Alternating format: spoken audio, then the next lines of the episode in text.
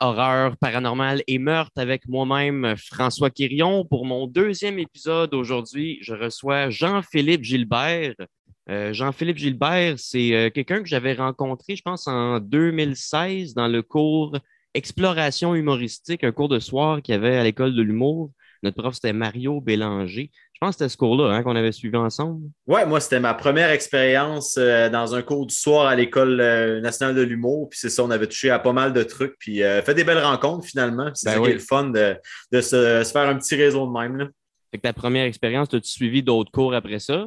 Oui, j'avais ici le cours euh, d'écriture, après ça, le cours de présentation de numéros. Fait que tous des cours qui s'enchaînaient bien, euh, ça nous faisait le cours de présentation. Ben, toi, tu l'avais fait en même temps que, Exploration, je pense, la présentation de numéros.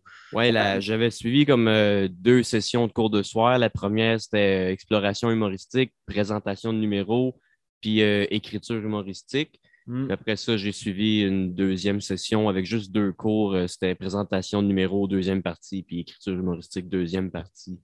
Ça valait-tu la peine, la deuxième partie, présentation de numéro? Moi, je ne l'ai euh, pas suivi, mais on me l'avait proposé. Ben, j'ai aimé ça parce que, contrairement au premier, euh, tu fais deux shows dans la session. Fait que c'est déjà ah. plus le fun. Tu as un show de mi-session puis un show à la fin. Fait qu'à la place de te concentrer pendant dix semaines sur un numéro, mais il te fait travailler. Euh, mais nous autres, c'est Charles Deschamps. Là, il nous a fait travailler deux numéros. fait que, ah, ok, oui, oui. Deschamps, ça, Pour ça, c'était le fun. Plus de show. yes.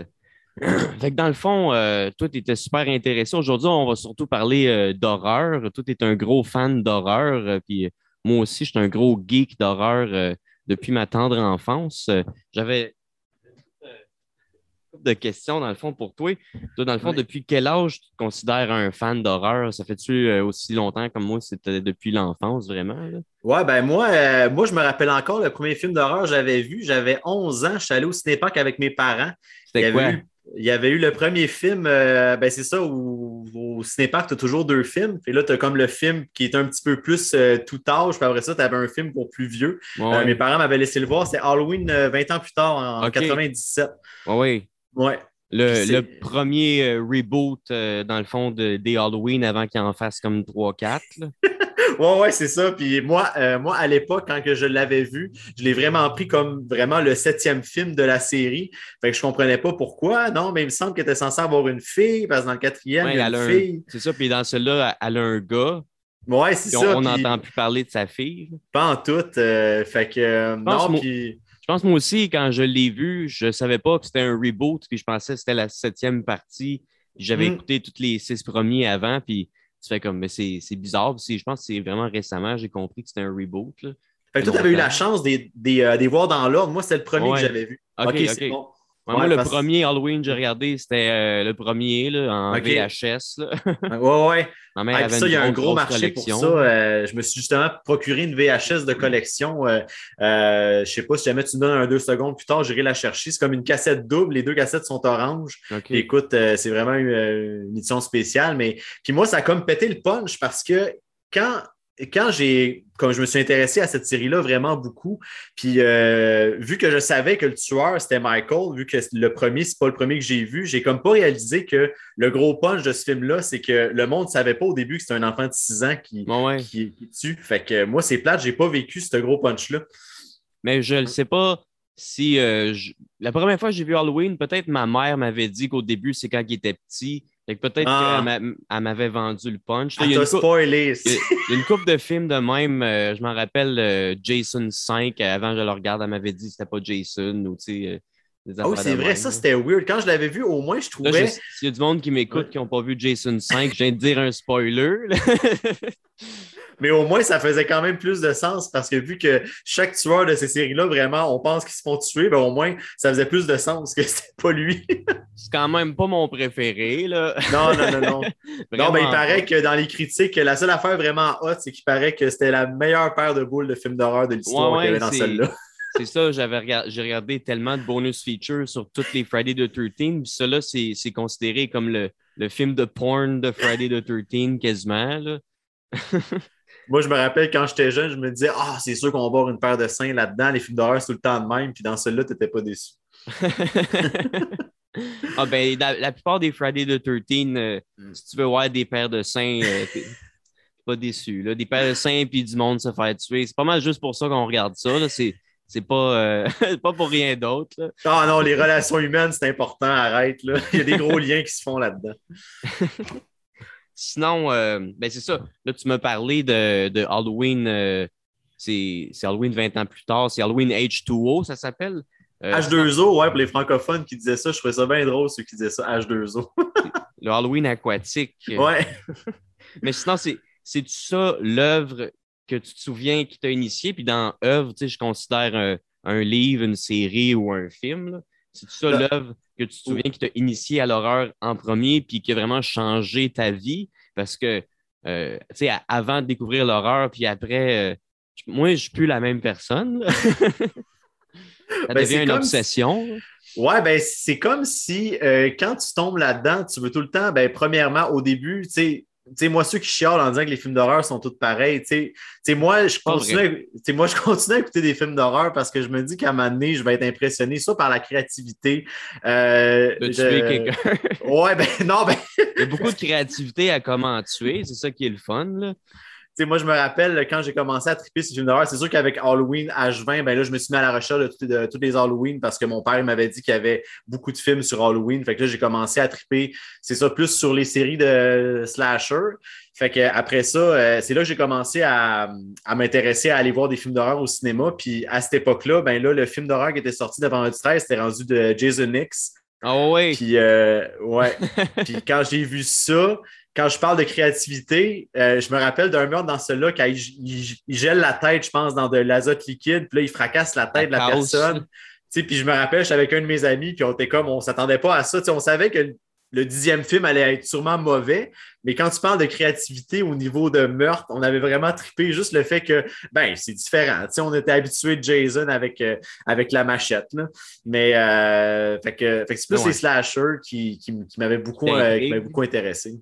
Mais ouais, Jason dans l'espace, t'aimes ou t'aimes pas. Là. Puis moi, j'adore euh, l'horreur euh, drôle. Les comédies d'horreur, j'adore ça. Fait que Jason dans l'espace, moi, je, je l'aime, même si euh, c'est c'est un peu euh, le mouton noir de la série.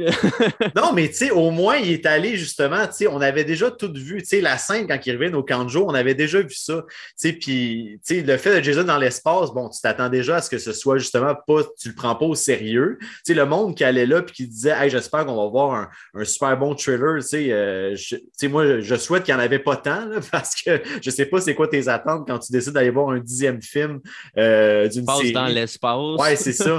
tu sais, moi, j'ai bien aimé le clin d'œil quand ils le mettent dans un environnement qui est virtuel, qui retourne dans le mhm. camp de jour. Moi, quand il fracasse la fille dans la salle de couchage sous l'arbre. Mais ça, c'est un clin d'œil au septième film, je pense. Il fait un kill de même dans le septième film. Ah, ok, moi, je me rappelais pas de euh, ça. non. C'est un des kills préférés à Kane Ho 2, le gars qui a fait Jason euh, comme quatre fois. Là. Ouais, ouais, ouais. C'est lui qui le fait encore dans, dans Jason X. Fait que je pense que c'était comme un clin d'œil à son kill préféré. C'est ça que j'avais entendu dire. Euh, me semble, dans ouais, il a fait la série euh, Hatchet aussi. Euh, ouais, euh, Victor Crowley. ouais, pas mal le même rôle un peu, là, mais sauf qu'il s'est comme, il comme spécialisé dans, dans ce rôle-là. Moi, j'ai jamais, jamais trouvé à quel point tu arrives à, à, te spécialiser dans ça, mais j'imagine que.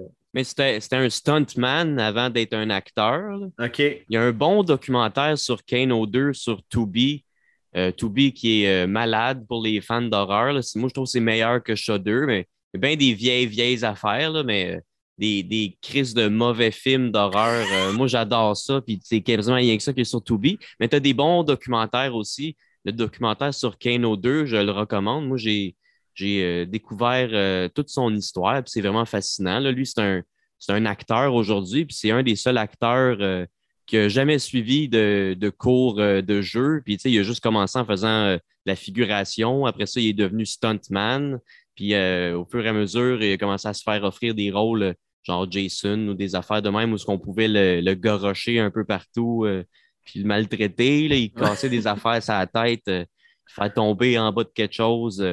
fait que Blaster, il a une grosse carrière euh, en horreur. Là. Il en a fait une coupe. Je sais qu'il faisait les stunts aussi dans Texas Chainsaw Massacre 3.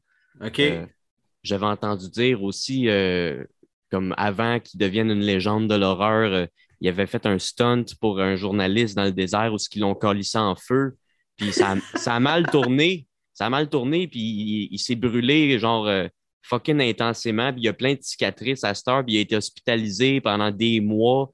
Puis l'hôpital où ce qui était, il ne traitait pas comme du monde, fait que son cas s'est rempiré. Puis, euh, il, là, il était rendu full suicidaire, puis euh, il, voulait tout lâcher. Puis là, finalement, il y a un bon docteur qui l'a pris sous son aile. Puis euh, après que sa famille a dépensé plein d'argent pour rien à l'hôpital qu'il traitait comme de la merde, là, le bon docteur, finalement, a réussi à le guérir parce que ça, ça lui faisait tout le temps fucking mal partout, partout, partout. Puis, euh, après ça, il a continué sa carrière de stuntman. Puis même si, genre, il a la phobie du feu, il a continué de faire des, des stunts à se colisser en feu. Puis euh, dans, dans, Jason 7, il a refait ce stunt-là. Je pense que c'était la première fois qu'il le refaisait. Puis euh, c'est le seul, à un moment donné, il calisse parce que la fille dans le septième, elle a comme des pouvoirs euh, télékinésiques. Ben, moi, c'est le film que j'ai le moins vu. Euh, on dirait que vu qu'il mettait beaucoup d'emphase justement sur la fille et ses pouvoirs, on dirait que on dirait que ça nous que ça nous enlevait un petit peu du thème de l'horreur, puis on allait plus genre dans la science-fiction. Puis en tout cas, moi, moi, le 7, il m'a moins rejoint. Là. Je le, sais que, le, déguisement du Jason, c'est un des plus beaux là, dans le 7e. C'est comme le gros euh, zombie euh, full make-up. Mm. Mais je comprends ce que tu veux dire, que l'histoire, c'est un petit peu rendu. Euh, ça a pris une tournure bizarre. Ouais. Mais c'est ça, la scène, vu que la fille a des pouvoirs télékinésiques, elle peut le, partir en feu par la pensée. Fait qu'à cause euh, qu'elle peut faire ça, c'est la première fois qu'ils ont allumé quelqu'un en feu devant la caméra. Parce que d'habitude, on va le voir en feu, mais on ne verra pas euh, la flamme partir, l'émulsion, je ne sais pas si on peut dire ça. le en tout cas, le, mettage en feu. c'est ça, le, starting de la flamme. C'était le premier stunt qu'on voyait euh, le, feu partir. en tout cas, il y a comme un, record avec ce, stunt-là. Là. Fait qu'il y a quand même des affaires intéressantes. Euh, même si ben, c'est pas le meilleur, c'est pas mon Jason préféré. Même si Kane Holder, c'est le Jason qui l'a fait le plus souvent. Je pense que mon Jason préféré, c'est le 3. Le 3 est en 3D. Là. Ça, c'est juste euh, parfait slasher euh, old school. Ah ouais, ben, moi, le, tu vois, j'ai vu beaucoup, c'est ça, les deux premiers, je les ai vus souvent. Euh, moi, j'ai eu un faible pour le quatrième parce que euh, je trouvais que ça je trouvais que ça commençait justement. Ils ont comme voulu créer une espèce d'affrontement entre le bien et le mal, un peu comme le Dr. Loomis contre Michael Myers avec, avec le petit jeune qui est innocent. Puis euh, avec, avec Tommy. Ouais, c'est ça. Moi, j'avais bien aimé le, le, quatrième, surtout quand il décide de se couper les cheveux pour lui ressembler. Puis là, puis Jason, il a l'air troublé. Puis je sais pas si c'était pas encore Kane Oder qui faisait Jason dans ce temps-là. Mais, Quand que, ouais, mais quand que Jason voit le petit gars, puis là, c'est comme s'il se voyait quand, euh, quand il était petit. J'ai full aimé le jeu qui a été comme troublé par l'apparition du petit gars. Euh, puis quand tu penses finalement que peut-être que le petit gars, il va devenir un peu comme euh, Jamie Lloyd aussi à la fin d'Halloween 4, quand tu penses qu'elle va devenir mauvaise, moi, je trouve que ça aurait été à la limite peut-être quelque chose de pas pire. C'est pour ça que Halloween 4, moi, j'ai bien aimé parce que la finale, je trouvais que ça amenait quelque chose de nouveau, un peu comme le vendredi 13-4. Euh, finalement, ben, le cinquième a été autant Halloween que vendredi 13. Je pense que le cinquième, je pense c'est les plus mauvais. ouais, j'avoue que j'aime vraiment beaucoup Halloween 4 puis Halloween 5, même si c'est, ouais, il est différent du 4. Ah non, mais il y a un aspect ridicule, puis la perce. Écoute, la meilleure amie de Rachel est insupportable. J'ai, euh, Comment Carrie, puis en tout cas, moi, ça, ce personnage-là, je l'ai détesté. Tu sais, quand puis j'avais vu un, documentaire justement qui mentionnait un peu euh, comment que la série avait commencé à prendre un drop à ce moment-là, puis qui disait, c'est quand c'est rendu que tu souhaites quasiment la mort du personnage, ça enlève un peu le suspense quand tu es trop écœuré de la voir à l'écran. En tout cas, moi, euh, j'avais aucune, j'avais aucune empathie. Ben, aucune empathie, je veux pas dire que je banalise la mort, mais quand je l'ai vu se faire tuer, j'étais comme, bon, ben, en tout cas, elle sera plus là pour me gosser. mais euh, ouais, c'est ça. Elle est, là dans, elle, là dans le sixième, mais c'est plus la même actrice. Là. Elle est rendue comme enceinte. Puis là, tu as l'affaire avec la secte. Euh, c'est, ouais, ils ont comme essayé. est vraiment, vraiment bizarre. Ouais. ouais. Sixième, il est peut-être pire que le cinquième, mais le gore du sixième, j'avoue qu'il est, nice. C'est un des Halloween, euh, à part des, les, les, nouveaux qui sont en train de faire le, le plus, il y a plus de sang les premiers, c'est du slasher, mais c'est old school, fait qu'ils ne montrent pas trop de sang à l'écran. Ouais, ouais, ouais. J'avoue que Halloween 6, euh, c'est celui-là que ça commence. Euh, on monte le plus d'affaires possible.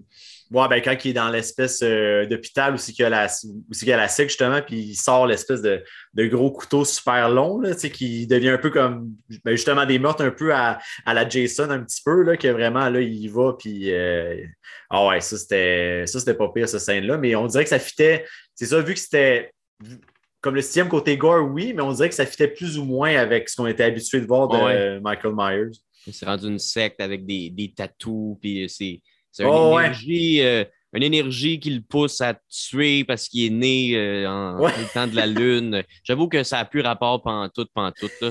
On... Ben, surtout quand tu parles du fait qu'au début, c'était vraiment juste. Un malade mental. Moi, euh, puis j'avais vu aussi dans le documentaire que vu que j'ai vu le 20 ans plus tard en premier, puis elle dit que c'est son frère, ben dans le premier, tu penses que c'est sa sœur, mais finalement, tu apprends que quand ils ont fait le premier, c'était pas sa sœur pantoute. Ah non, avec les, surtout avec les trois nouveaux qui sont en train de sortir, qui suivent juste le premier, ils ont laissé carrément faire euh, ce twist-là. Ouais. C'était à cause du deuxième, je pense qu'ils ne savaient plus euh, quoi faire. je sais que John Carpenter ne voulait pas faire Halloween 2, puis les producteurs l'ont un peu forcé. Fait que John Carpenter, je sais qu'il n'est pas trop fier du d'Halloween 2 original, même si moi, je l'ai quand même bien aimé. Euh, ah, moi, je l'ai aimé aussi. Pour le 1 et le 2, c'est quasiment les meilleurs. Il, euh, il, dit que la, que la, décision de faire de sa sœur, c'est une décision qu'il a prise quand il était sous, puis que justement, il regrette. Ouais. Toi qui l'a enlevé dans le nouveau. Ouais. Toi, qu'est-ce que tu as pensé des deux euh, Halloween reboot récents? Ben, moi, j'ai j'ai vu, j'ai vu le 2 au cinéma, puis euh, ben, j'ai vu les deux au cinéma. évidemment, moi, j'étais au rendez-vous, euh, malgré que j'ai.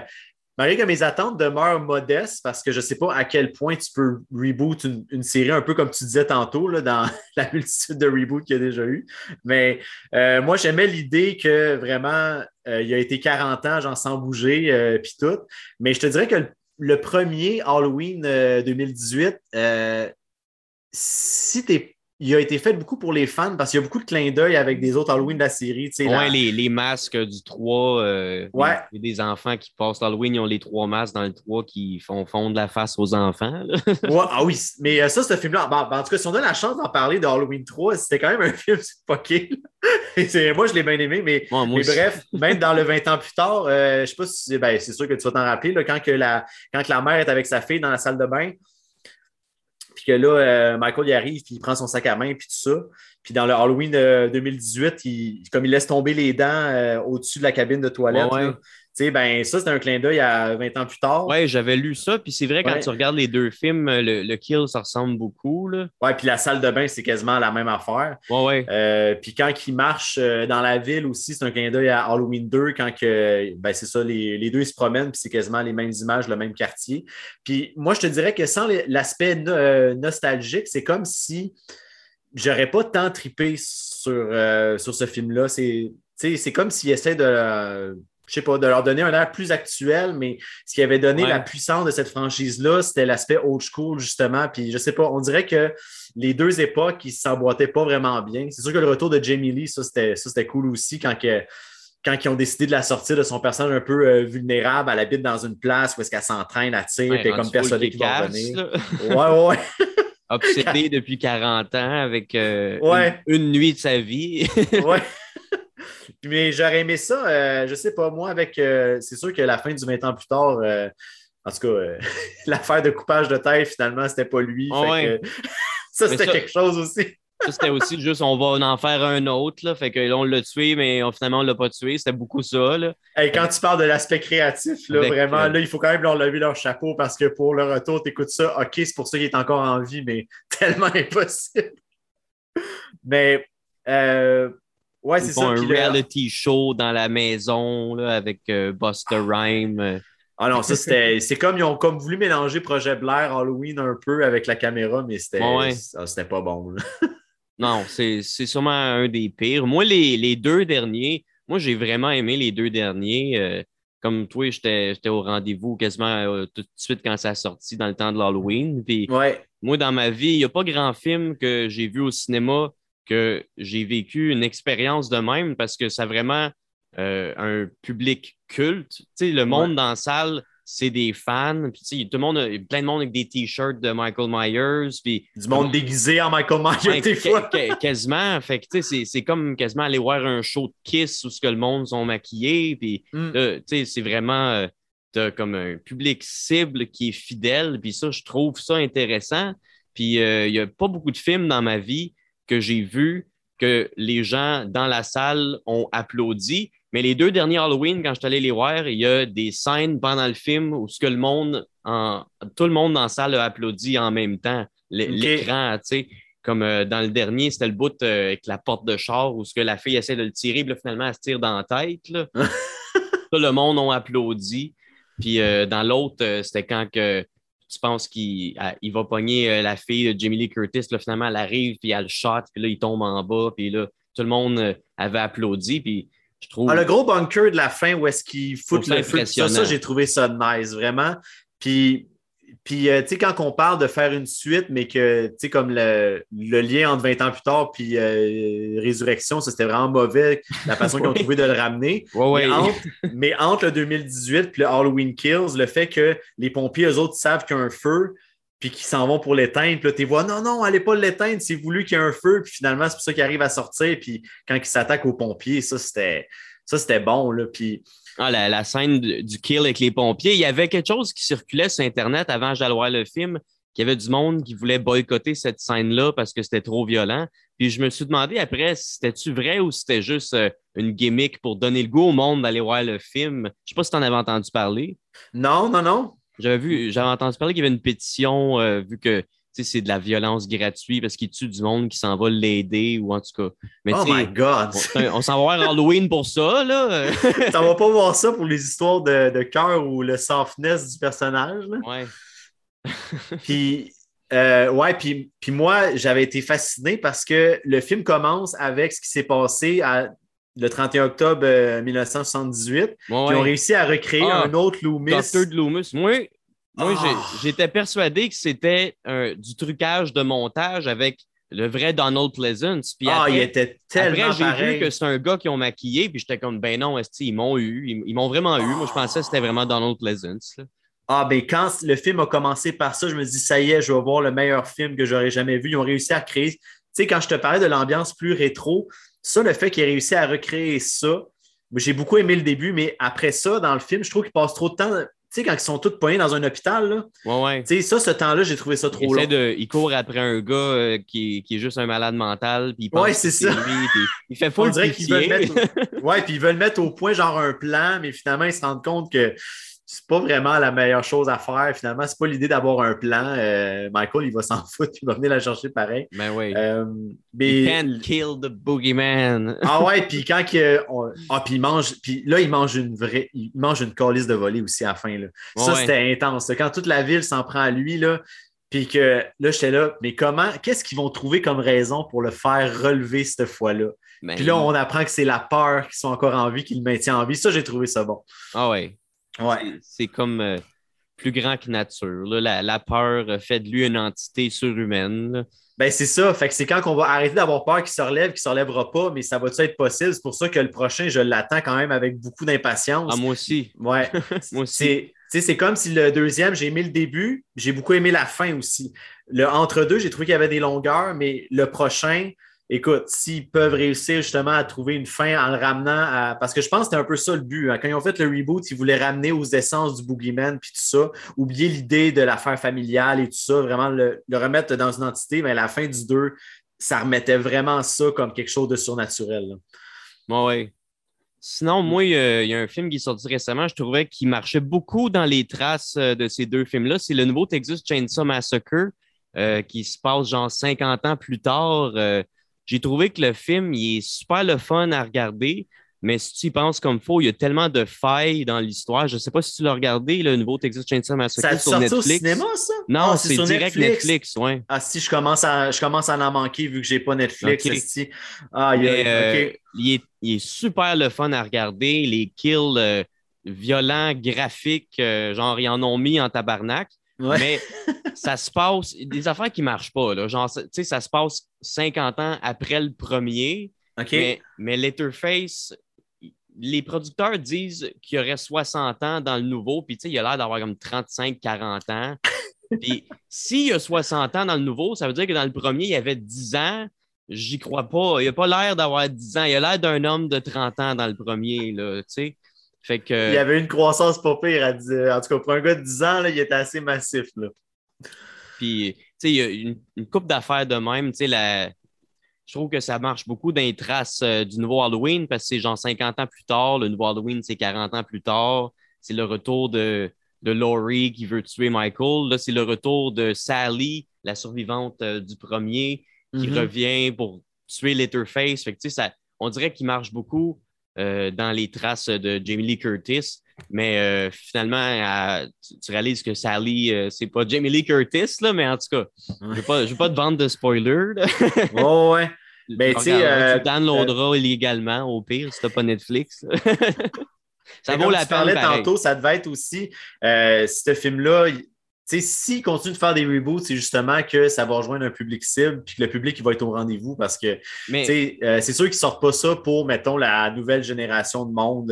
ils sortent ça pour les grands fans. Mais déjà en 2013, il y avait sorti un reboot qui s'appelait juste Texas Chainsaw qui se passait genre quasiment 40 ans après le premier, puis il avait juste fait fuck toutes les sequels puis les remakes. Ça, c'est la suite du premier.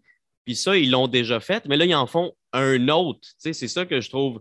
Là, c'est rendu. Euh, il y a beaucoup de timelines. Là, des, Ouais, mais c'est la mode du multiverse. Ouais, ouais, c'est vrai. On peut faire ça à Star. Le nouveau Spider-Man, il était mongol. Moi, j'ai adoré ça. ah ouais, ben moi, j'étais ben moi, un gros fan du Spider-Man original. Fait que c'est sûr que quand il est arrivé, moi, j'attendais ça avec impatience. Ah ouais, ah ouais. Moi, euh, mm. j'ai mangé un, un jujube aux potes euh, au cinéma. Puis euh, quand que Dr. Octopus il est arrivé, ça a embarqué, puis j'avais le sourire fendu jusqu'aux oreilles. J'étais un petit gars.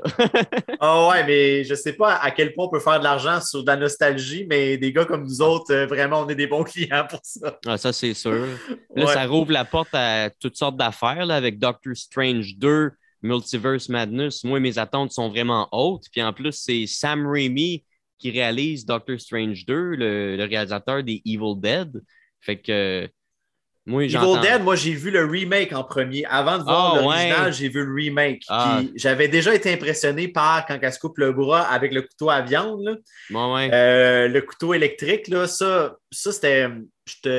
En tout cas, j'ai vu pas mal de films gore dans ma vie, mais ça, je te dirais que ça ferait probablement mon top 10. Là. Écoute, tu vois tellement le bras coupé, puis c'est là que je me demande, on parlera peut-être de Human Centipede plus tard, mais sauf, que, sauf que le couteau à viande, c'était une des scènes que je vois, ouais, mais on le voit donc bien couper le bras, ben, c'est pour ça que tu vas voir ce genre de film-là, puis tu te demandes tout le temps, c'est quoi qui marche pas, pourquoi j'ai autant de fascination à regarder ça? Moi, le, remake d'Evil Dead, j'ai vraiment pas aimé ça. Moi, je suis un fan fidèle euh, de la série originale avec Bruce Campbell, puis moi, c'est tantôt, je te demandais c'était quoi ton film fétiche ou qui t'a initié à ça. Puis moi, c'est vraiment, euh, c'est vraiment les trois Evil Dead. Euh, surtout Evil Dead 2, c'est super. Euh, ben, moi, je me rappelle du cover de Evil Dead 2. Je ne savais même pas qu'il y en avait trois, mais je me rappelle la tête de mort du Evil Dead 2. le 3, c'est Army of Darkness qui s'appelle.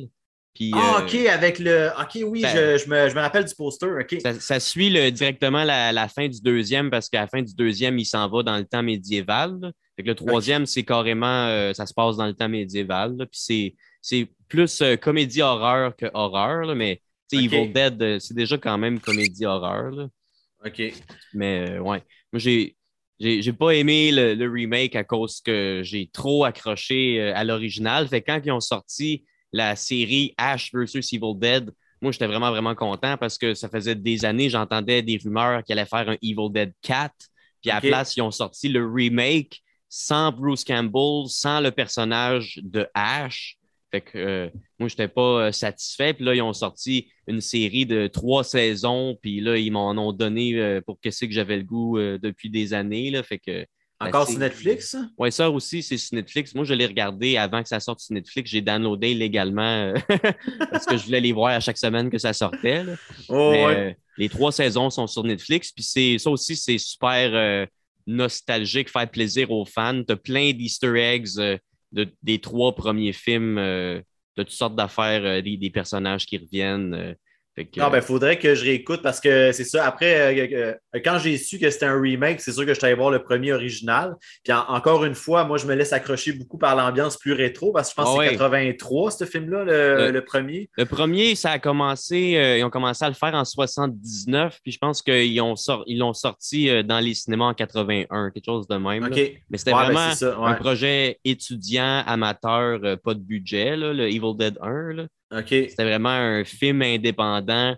Puis euh, c'était tellement euh, amazing pour l'époque qu'après ça, il y a des ah, ben, producteurs qui l'ont acheté puis ça juste dans tous les cinémas. Là.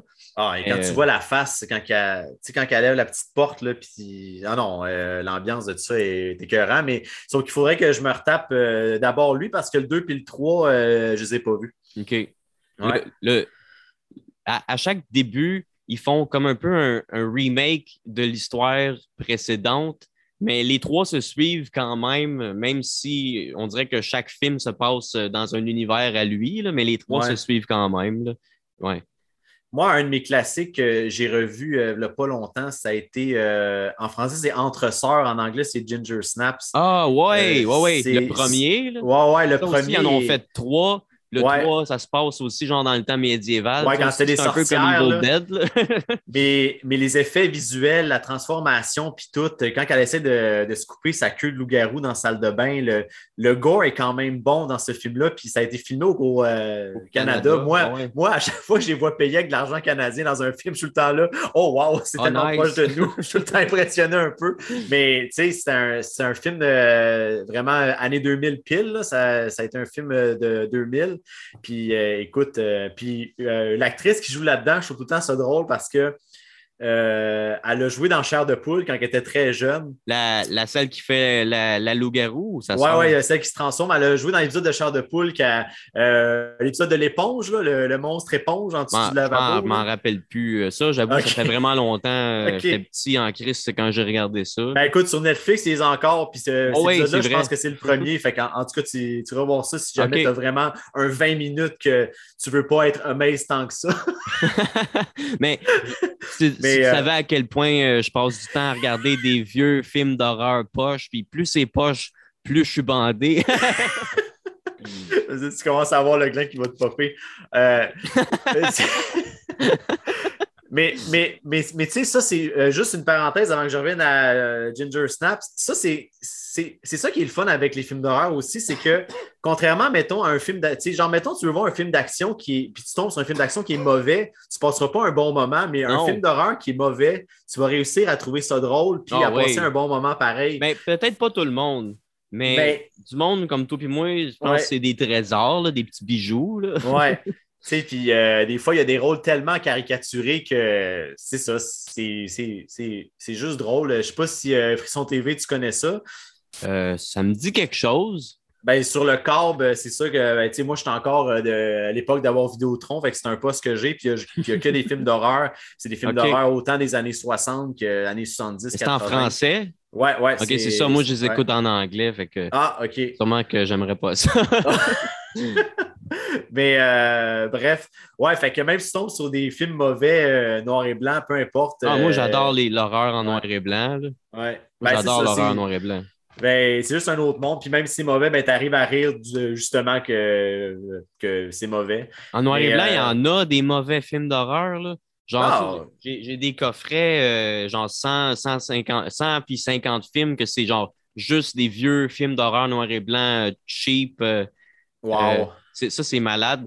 Mais tu sais, t'avais genre les Universal Monsters, que ça, c'est des très bons films d'horreur en noir et blanc, super bien faits pour l'époque. Mais tous les autres films d'horreur, on dirait qu'ils n'étaient pas produits par Universal à l'époque. Il y avait vraiment moins de budget, puis euh, c'est super, super cheap. Là. En tout cas, il y, a, vraiment comme un clash euh, quand tu, regardes les cheap, puis tu regardes les Universal mm-hmm. Monsters, Frankenstein, euh, le Wolfman, L'Homme mm-hmm. Invisible. Ça, c'est mes films fétiches. À cette heure, je pense que je suis plus un fan d'horreur en noir et blanc que d'horreur slasher. Mais euh, c'est surtout les Universal Monsters. Euh, ça, c'est sûr qu'ils valent la peine de regarder. Là. OK. Mais sinon, les poches, c'est tout le temps drôle. Moi, ça me divertit. Là, tu fumes un gros bat, tu écoutes un vieux film poche. Le son est mal pris, les acteurs ils jouent mal, l'histoire est mal écrite. C'est juste wow. puis tu fais juste te plaisir justement à prendre tout en note ce qui marche pas. Puis, bon, puis là, on, puis là ben, on commence à se dire que moi, moi j'aurais fait ça tellement mieux. ouais, ben, j'ai un nouveau euh, vidéo, je suis en train de travailler dessus. Je ne l'ai pas tourné encore, mais je fais une compilation j'ai six extraits de vieux films d'horreur, euh, surtout en noir et blanc. Puis je fais un peu, euh, je veux faire un peu comme, tu sais, Mike Ward, il faisait Cliptoman, il mettait des vidéos clips poche, puis là, il commentait par-dessus. Ah, c'était bon ça. Ouais, comme un dollar à clip un peu. C'est ça, je veux montrer juste des vieux extraits, soit mal faits, soit qui ont mal vieilli, ou soit qui me font juste vraiment rire en commentant par-dessus des niaiseries. je suis en train de travailler sur un, un vidéo de même euh, là, j'ai fini de l'écrire. Fait que là, prochainement, je vais souvent le tourner bientôt. Là, mais... OK. Ben, ce serait bon d'avoir quelque chose en français. Je ne sais pas sur YouTube, tu connais euh, Everything's Wrong With? Euh, non. Non, ben tu iras voir ça. C'est un gars justement qui fait ça, qui niaise des films, tout ce qui ne marche pas dans des films d'horreur. OK. Tu sais, genre, mettons, je ne sais pas si. on n'en a même pas parlé du remake d'Halloween de Rob Zombie. Non. tu sais, quand que. Ben, ben, tu l'as sûrement vu. Là. Ben oui. Oui, c'est ça. quand, j'ai comme posé la question, puis c'est comme si, ah non, si François n'a pas vu ça, là, vraiment, je vais être vraiment euh, triste un peu en dedans. en tout cas, ben, quand, que, quand que Michael était ben, le jeune Michael Myers, le long, euh, lui qui a les longs cheveux blonds, qui est en train de pisser, puis là, les deux bullies, ils rentrent dans la salle de bain, puis sont en train de parler Oh là, j'ai pété gueule, là, il voulait me faire chier, puis regarde ce que j'ai fait, nanana. Ben, le gars dans Everything Wrong With, il dit c'est comme si les bullies, leur seule sujet de discussion, c'est de parler des gars qui ont à gueule. en tout cas, genre, il fait juste souligner des affaires de même, comme si, euh, ben, c'est ça, bref, il y a des affaires que c'est tellement stéréotypé, là. Mais euh, il niaise aussi Chucky, tu sais, quand, quand tu regardes le premier Chucky, là, euh, il, laisse l'enfant de 6 ans prendre l'autobus tout seul avec une poupée. Il y a tellement des affaires qui sont drôles. Mais, dans ce temps-là, le monde, ils ne portaient pas leur ceinture en char, puis ça fumait les fenêtres montées. C'était une autre mm. époque, une autre mentalité. ouais. Mais en parlant, ben, quoi t'allais dire? Euh, par rapport à Chucky, euh, c'est que, tu sais, ça, ils ont fait une série télé que j'ai Oui, c'est ça, je m'en allais dire. OK, ouais. Ça, ça c'est nice parce que ça fait le lien entre tous les films, sauf le, remake bizarre euh, de Chucky, c'est une intelligence artificielle, le remake de 2019. Mais ça fait vraiment le lien entre les, six euh, vrais euh, Chucky avec Brad Dourif qui fait la voix de Chucky. Là. ouais. Parce que quand tu regardes les six films un après l'autre, des fois, tu as l'impression qu'ils ne suivent pas tout tant que ça, mais avec la série, mm. ça, fait vraiment une, une chronologie dans l'histoire moi, j'ai mis le lien aussi quand tu parles du sixième. Euh, sim, c'était euh, Curse, of, euh, Curse of Chucky. Cult of Chucky, le sixième, je pense. Fait que moi, c'est le cinq. Non, parce que le cinquième, c'est Seed of Chucky. Le sixième, il y a Curse. OK, c'est ça, il y, en a, il y en a sept. Il y en a ouais, c'est ça. OK. ouais. Alors, ben écoute, on, se perd. Puis c'est ça, quand, ben ils ont fait le euh, quand ils ont fait le quatrième, moi, j'ai adoré le quatrième. Là, euh, je trouvais que c'est quand, quand tu voulais, c'est ça, quand tu voulais faire un lien avec euh, comédie d'horreur, euh, parce qu'il n'y avait plus rien à aller chercher dans la rivalité entre Chucky et Andy Barclay, parce que le troisième, je ne l'ai pas vraiment aimé. Le deuxième, je l'ai aimé quand même, mais le troisième, plus ou moins. Ouais, le, deuxième, c'est mon préféré. Je trouve qu'il est meilleur que le premier, moi. Okay. Pas, ben, grand monde qui pense ça, mais deuxième, il y a quelque chose, euh, je sais pas.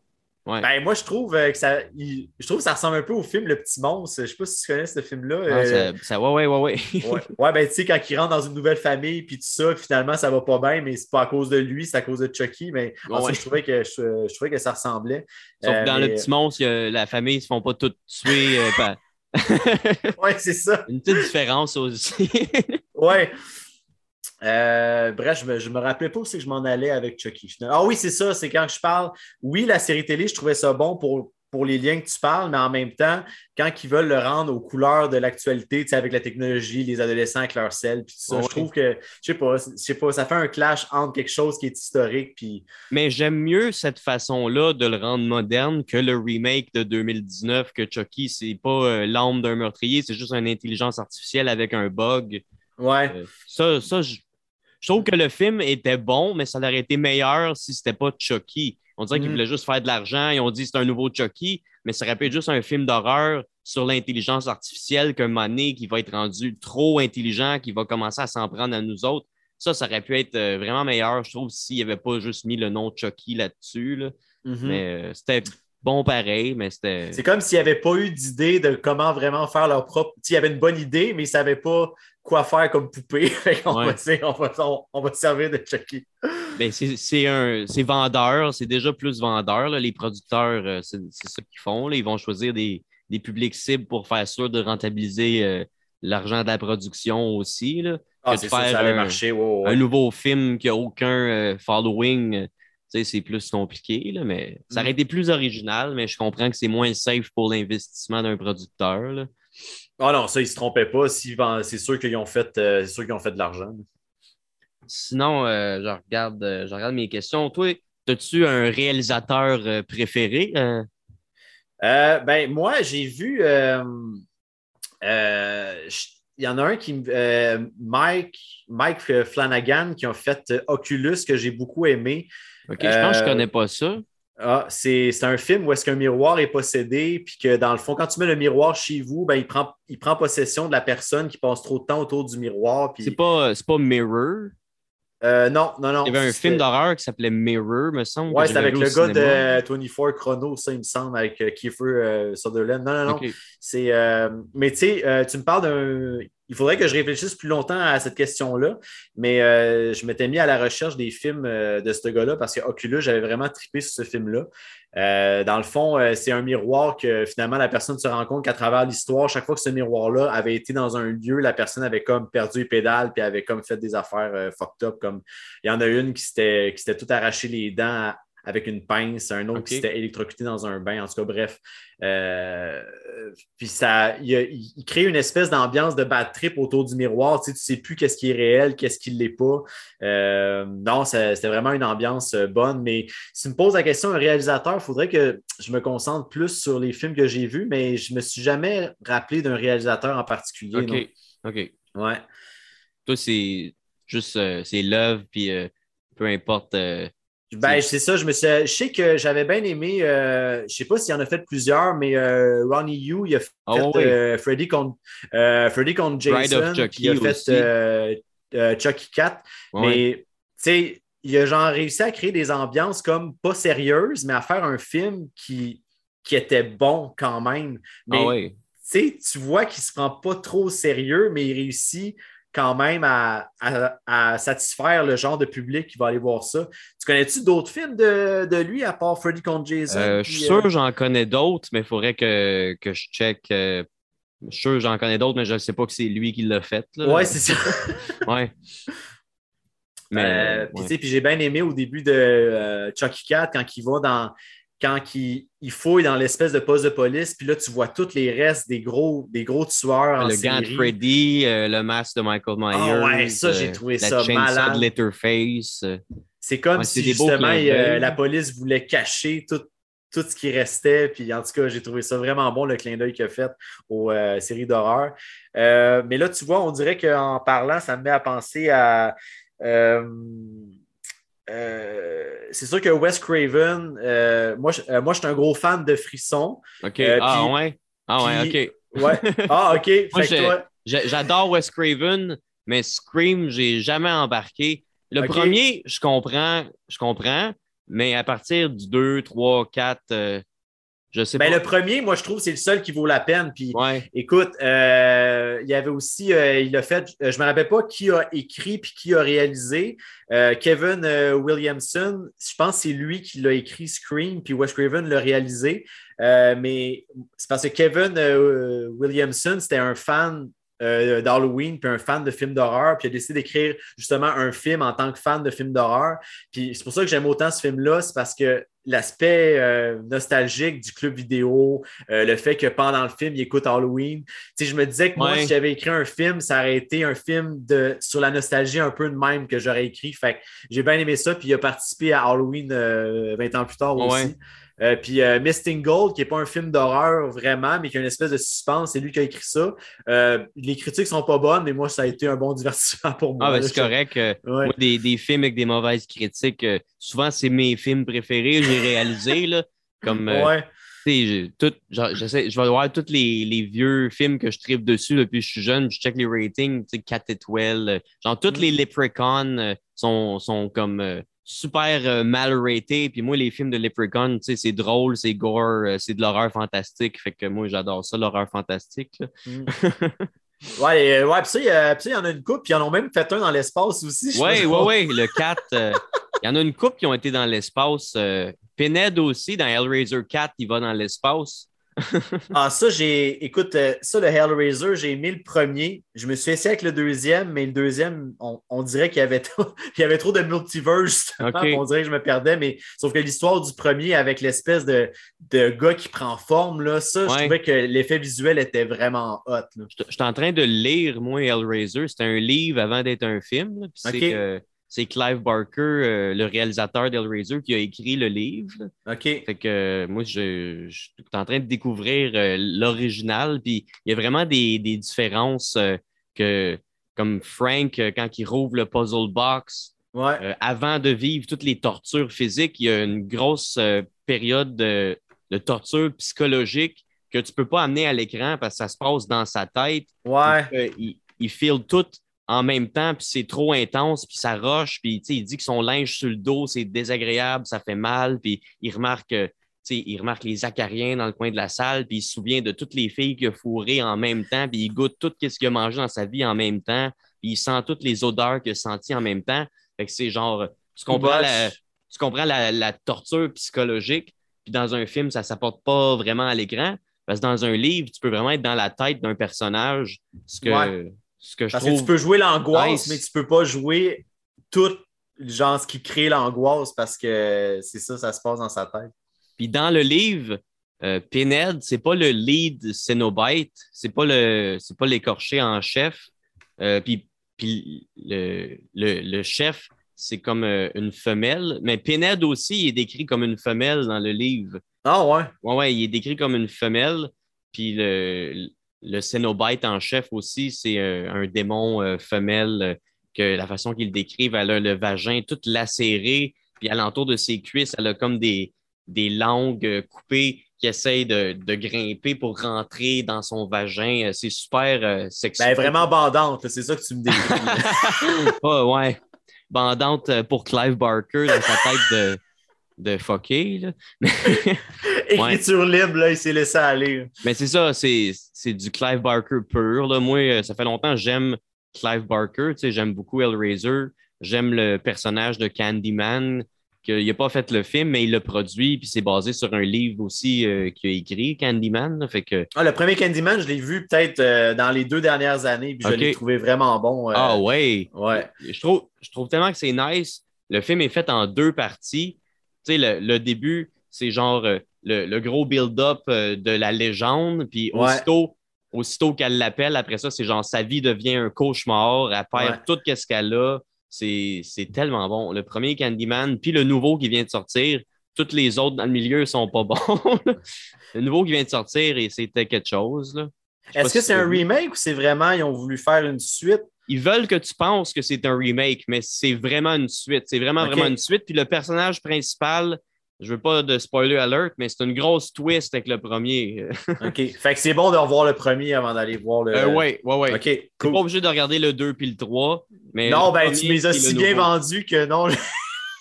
le 2, le 2, il est pas bon, mais vu qu'ils font le backstory du Candyman, ils font comment ce qui est mort dans l'ancien temps, ça, je trouve que c'est la seule scène qui est le fun. Mais le, reste du film qui se passe dans le temps moderne, il n'est pas super nice, là, mais le backstory de, dans l'ancien temps, quand il, est, en amour avec la fille, puis là, son père, vu que c'était un noir, puis c'était une époque où c'était inacceptable, ils l'ont, ils l'ont torturé, puis ils l'ont fait souffrir, puis ils l'ont couvert de miel, puis les abeilles sont toutes venues euh, le tuer. Euh, en tout cas, ça, ce bout-là, c'était vraiment nice. Fait que le 2, il vaut la peine pour ce bout-là. ce bout-là dure combien de temps? ben, c'est. Euh, pas, peut-être pas plus que 5 minutes. ouais. ouais. C'est bon. Ben, écoute, si jamais j'ai un petit 5 minutes, là. fait que, tu vois, là, sinon, on parle. Euh, je parle de différence entre le livre et euh, le film de, de Hellraiser puis Candyman Je parle de Clive Barker. Toi, t'aimes-tu lire aussi de l'horreur? As-tu un auteur, un roman fétiche? Euh, ben écoute, moi, c'est sûr qu'au niveau des livres d'horreur, j'ai pas lu beaucoup d'horreur. Je me rappelle quand j'étais plus jeune, j'avais lu le roman de l'exorciste. OK, ouais, j'ai euh, lu. Euh, puis j'avais trouvé ça bon. J'ai jamais lu un Stephen King? Euh, ouais, j'ai lu Joyland que j'ai pas vraiment aimé. Je, pense que j'en ai euh, jamais entendu parler. Ça doit pas être un de ses meilleurs. Ah, ben écoute, je pourrais même te le donner. Il est vraiment neuf. J'ai juste lu une fois. Moi, il, est tout neuf. Je pourrais te le passer. Mais c'est ça, c'est plus une histoire de fantôme. Euh, peut-être parce que j'aime juste moins les histoires de fantômes. Mais moi, c'est sûr que horreur, ben, j'étais un gros fan de Patrick Sénécal. Ouais. Ah ça se lit tout seul un peu, ça, vu que c'est comme dans notre langage euh, qu'on comprend, c'est nos référents, c'est nos villes. Euh, je sais pas, on dirait que ça se lit tout seul, ça. Oui, puis il est vraiment écrit, euh, ben c'est ça, en langage populaire un peu, sans être trop populaire, mais c'est ça, c'est un langage qui est accessible. Puis moi, j'ai découvert, ben, quand que Sur le seuil est sorti au cinéma, c'est là que j'ai su que ça, ça venait d'un livre. Après ça, j'ai su qu'il avait écrit plein de livres. Fait que je, je fait que je les ai toutes tapés. Mais côté de lecture d'horreur, euh, j'ai connu aussi euh, François Lévesque. Je ne sais pas si tu as lu ça. Ça me dit quelque chose. Ça me dit il, a fait, euh, il a fait une trilogie d'un gars qui s'appelle Francis, que quand il était jeune, il a fait. c'est un roman qui c'est comme un hommage au film Vampire. Vous avez dit Vampire? Oh oui, Fright Night. Oui, c'est ça. Ben, lui, c'était son film d'horreur préféré. Fait qu'il a écrit une histoire d'un petit gars de 8 ans qui vit à côté d'un monsieur qui pense que c'est un vampire. puis écoute, ça a été une trilogie qui est nice. Dans, dans le premier livre, il y a 8 ans. Dans le deuxième livre, il y a 16 ans. Puis il a passé des années dans un institut psychiatrique à cause de ce qui s'est passé dans le premier livre. Puis après ça, dans le troisième livre, il est rendu adulte. Puis il fait des films. Et il s'est passé aussi de quoi. il y a comme tout le temps de quoi qui s'est passé dans les années. En... ouais, c'est ça. Ben, euh, un auteur québécois, ça? Oui, il s'appelle euh, François Lévesque. Ouais, J'imagine que ce pas un Américain et que c'est un nom de même. ça, ça, aurait pu être un Français, un Belge. Euh. Non, c'est ça. Non, c'est non, vraiment un Québécois parce que moi, j'ai de la misère quand que, quand que j'aime justement une série ou un auteur. Tu sais, je t'avais dit, j'avais commencé avec Halloween. Avant que je commence à voir d'autres séries, ça m'avait quand même pris du temps. Euh, comme j'aimais Patrick Sénécal, mais après ça, je me suis dit, Chris, si t'aimes Patrick Sénécal, c'est sûr que c'est pas le seul auteur qui est bon. Fait que là, je me suis essayé avec François Lévesque, que j'ai trouvé ça bon aussi.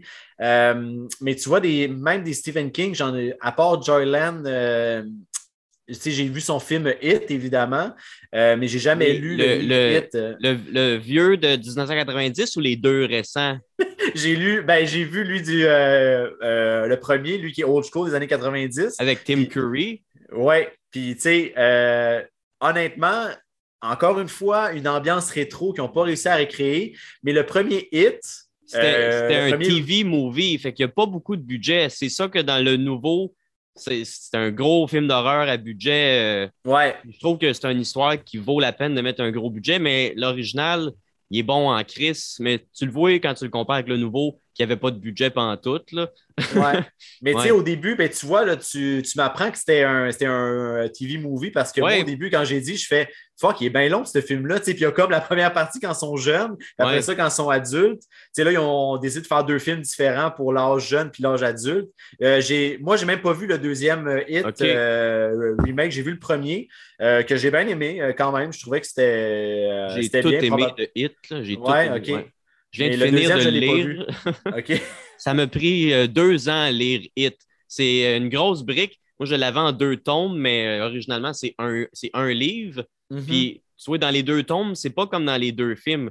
C'est l'histoire de quand ils sont petits puis adultes mélangés. Fait que des fois, tu des fois, es perdu, là, tu sais plus en quelle année ils sont, mais là, il faut que tu te fies aux référents. Parce que quand ils sont petits, ça se passe en 58, puis quand ils sont adultes, ça se passe en 85. Fait que là, des fois, un moment donné, ils parlent euh, genre de jazz. Jazz, c'est sorti en 76. Fait que là, tu le sais, c'est quand ils sont adultes. Fait que euh, des, fois, c'est comme, mon Dieu, je ne sais plus où ce qu'on est dans l'histoire, mais ça donne un style quand même euh, de, de, se perdre de même dans l'histoire. Mais ouais, ça, c'est. Mais il faut que tu sois à l'aise avec les référents pareils. Ça doit être quand même chiant. ouais, des fois, c'est avec la musique. quand ils sont jeunes, ils écoutent beaucoup du vieux rock and roll. Fait que là, quand ils parlent euh, de Buddy Holly puis de Jerry Lee Lewis, tu, sais que c'est parce qu'ils sont jeunes. mm-hmm. Ouais. Mais ça, ouais, c'est une grosse brique. Ça m'a pris quasiment deux ans à le finir, mais c'est le meilleur livre d'horreur que j'ai jamais lu euh, jusqu'à présent. Fait que, euh, moi, j'aime beaucoup l'horreur fantastique aussi. Là, puis, dans le film, il y a des affaires qui n'ont pas couvert pendant tout. Comme il y a une coupe de, de scènes de pornographie entre enfants dans le livre qui n'ont pas amené à l'écran, puis je comprends pourquoi. Ah, je... Ben, ouais, c'est ça. Mais genre, les, les, les bullies, euh, les bullies qui sont full méchants avec les jeunes, dans le livre, il y a un bout où ce que le gros méchant, Henry, il se fait sucer par un autre jeune, euh, puis il pense qu'ils sont tout seuls, mais la fille, elle les espionne. Puis en tout cas, il y a des bouts euh, de même. Sinon, à, à, la fin, dans le livre, à, quand, parce que, ils, combattent Pennywise euh, quand ils sont jeunes, puis ils leur combattent quand ils sont vieux, mais à la fin, quand ils sont jeunes, puis qu'ils l'ont combattu, pour clore le, le rituel, chacun des petits gars, ils fourrent la fille une après l'autre. Mais ben voyons donc, si, il me semble. hey, euh, ouais, OK. ouais, mais, mais c'est ça. Tu pourquoi ils n'ont pas mis ça dans le film? Ben, c'est ça. Plus tu m'en parles, je me pose des questions sur. Euh, je, sais pas. il, il, y avoir du monde pogné en esti. Ouais. ouais. Mais, c'est ça. Le, le livre, il n'est pas pareil comme le film. non, ben là, je me rends compte pourquoi. L'explication de qu'est-ce qu'est Pennywise aussi est beaucoup plus euh, complexe dans le livre que dans le film. Mais même si tu ne comprends pas c'est quoi, c'est juste tellement. Ça doit être intéressant. Ça doit donner une autre dimension à Pennywise. Oui, mais c'est ça. Ça vient tellement d'une autre dimension. C'est tellement une entité euh, surhumaine puis ancienne. Puis c'est tellement pas un clown. C'est pas ça pantoute, pantoute, pantoute. C'est pas ça. OK. mais je peux pas expliquer c'est quoi. Parce que même s'il te l'explique, on dirait plus plus il te l'explique, moins tu comprends. C'est ça que j'aime. fait qu'on se demande quasiment pourquoi ils ont décidé de, le, montrer comme un clown. Ben, c'est lui qui, qui prend cet aspect-là. Ah, dans, Dans le livre, il prend un million d'aspects, pas juste l'aspect du clown, mais c'est lui qui prend cet aspect-là pour euh, attirer les enfants parce que les enfants sont plus faciles à faire peur, puis les enfants euh, aiment les clowns, sauf euh, depuis que Stephen King a fait Hit. Euh, les enfants ont fucking peur des clowns. Ça, tu savais-tu qu'il y a plein de. Il y a, plein de clowns, je pense que des affaires qu'il y a eu des, des poursuites de clowns parce que Stephen King aurait entaché la réputation des clowns. Puis depuis qu'il a sorti son livre, les clowns ont de la misère parce que les gens ont plus peur des clowns qu'avant qu'il fasse son livre.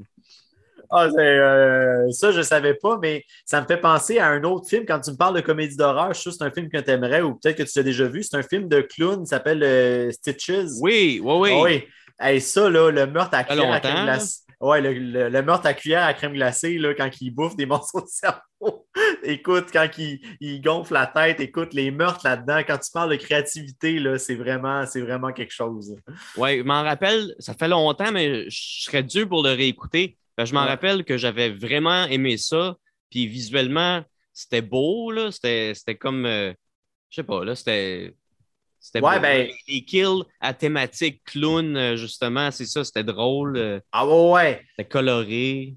Puis, puis il y avait de l'humour aussi. Tu sais, genre le directeur d'école, vu que ça fait longtemps, peut-être que tu t'en rappelleras pas, mais genre le directeur d'école au début de l'histoire, tu vois qu'il déteste ses enfants. Puis moi, juste l'image d'un directeur d'école qui déteste, qui déteste ses enfants, genre qui les méprise, moi je trouvais ça drôle.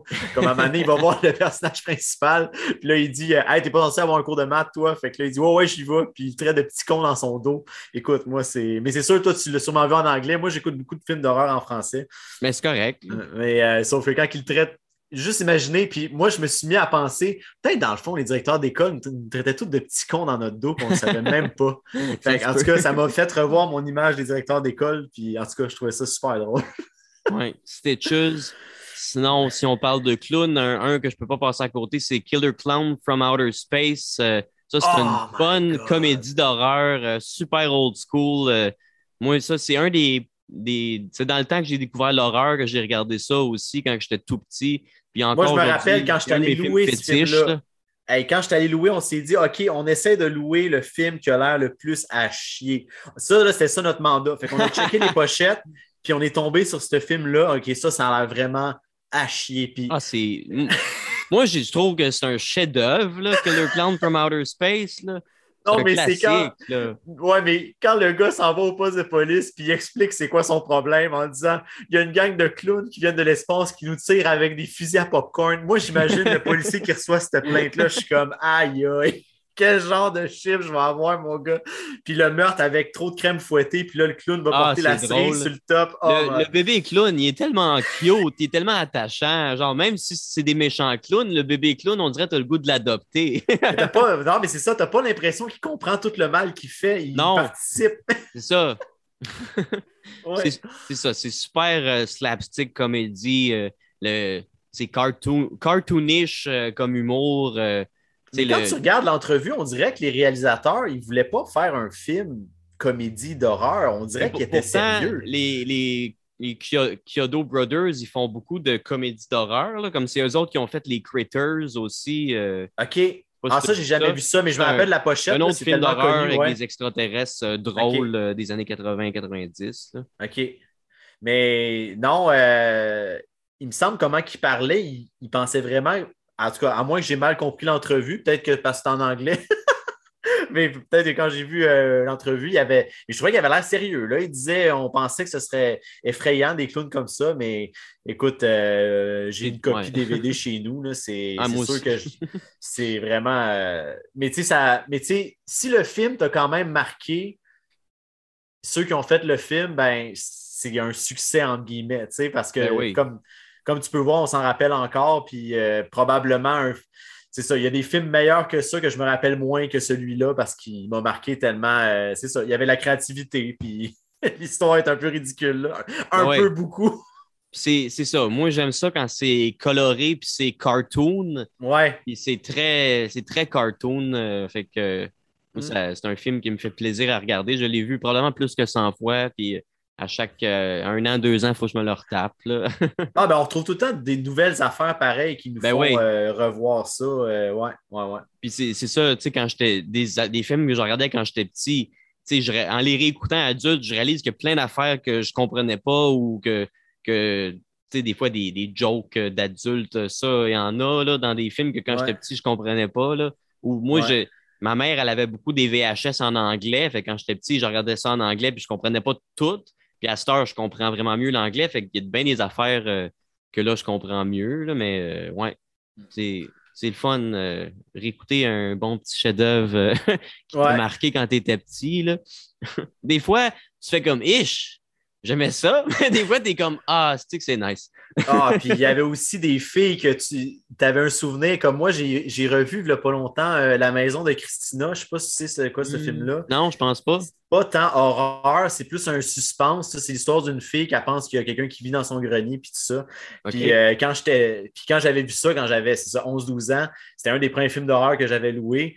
Euh, c'était comme je, trouvais la fille tellement, tu sais, je me rappelle que je la trouvais chaude. Puis quand plus vieux, tu réécoutes des films en disant Oh, il me semble qu'elle n'est pas si chaude que ça. J'étais un petit peu impressionnable, je pense. Ça, c'était l'époque, il euh, fallait que je demande. Ben, en tout cas, moi, dans mes clubs vidéo, il était peut-être un petit peu trop sévère, mais euh, quand j'avais 11 ans, il fallait que je demande à ma mère parce que je ne pouvais pas louer des films 13 ans et plus. Il fallait que ma mère allait me louer. Fait que j'étais quand même content que mes parents me permettent de. ouais, ben, moi, aussi. Euh, euh, ma, mère a commencé à me laisser louer des films d'horreur puis écouter sa collection de VHS. J'avais à peu près 9 ans. Euh, avant ça, j'avais vu euh, plus jeune, quand j'avais 5 ans, j'avais souvent vu Jaws, Creep Show, des films d'horreur plus familiales, les Gremlins. Mais à 9 ans, avec Evil Dead, Freddy puis Jason, là, c'est là que mon, mon, obsession s'est créée. Mm-hmm. ouais. C'est ça, c'est toujours moi, moi, si je continue à aller voir des films d'horreur, c'est tout le temps parce que je sais qu'à un vu que j'aime ça, je sais qu'il va y avoir un film à un qui va réussir à me surprendre encore parce que justement, euh, ben, si on sort un peu des. J'ai parlé euh, euh, d'Oculus tantôt. Ouais, Puis c'est ça, ça c'est un film qui m'avait vraiment surpris puis que j'avais jamais vu ça avant, même s'il en existe sûrement. Mais moi, c'est un film qui m'avait c'est ça qui m'avait fait vivre de quoi de nouveau. Puis je continue à penser qu'il va en avoir un autre à m'amener, que je vais soit être impressionné par la créativité d'un meurtre, soit je vais être impressionné par l'ambiance parce que euh, c'est ça. Fait que je continue à me dire que je vais, puis je vais continuer à aller voir les films d'horreur au cinéma, peu importe euh, que ce soit bon ou mauvais, parce que je pense qu'il va y avoir des films qui vont encore réussir à me surprendre. Ben oui. Puis, tu sais, euh, que l'horreur, que ce soit bon ou mauvais, on dirait que c'est tout le temps le fun pareil. Si c'est bon, c'est super nice. Si c'est mauvais, t'es comme Ah, c'était drôle, ça. Ouais, c'est ça qu'il y a eu des bouts que. T'es jamais déçu, vraiment. Non.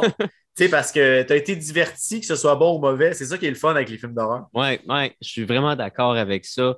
Je suis vraiment d'accord avec ça. Mais, tu sais, il y a peut-être des exceptions, peut-être des, des remakes que j'ai vraiment pas aimés.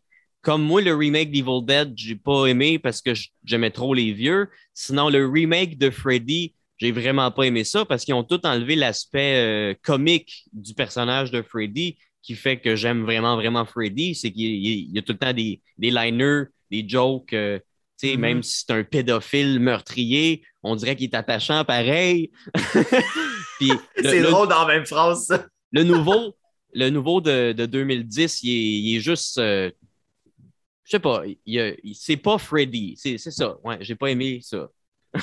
ouais, ben même, euh, même le vendredi 13 de 2009, tu es plus impressionné encore par la, genre la quantité de, de porn. Ah, la porn, le kill. c'est ça.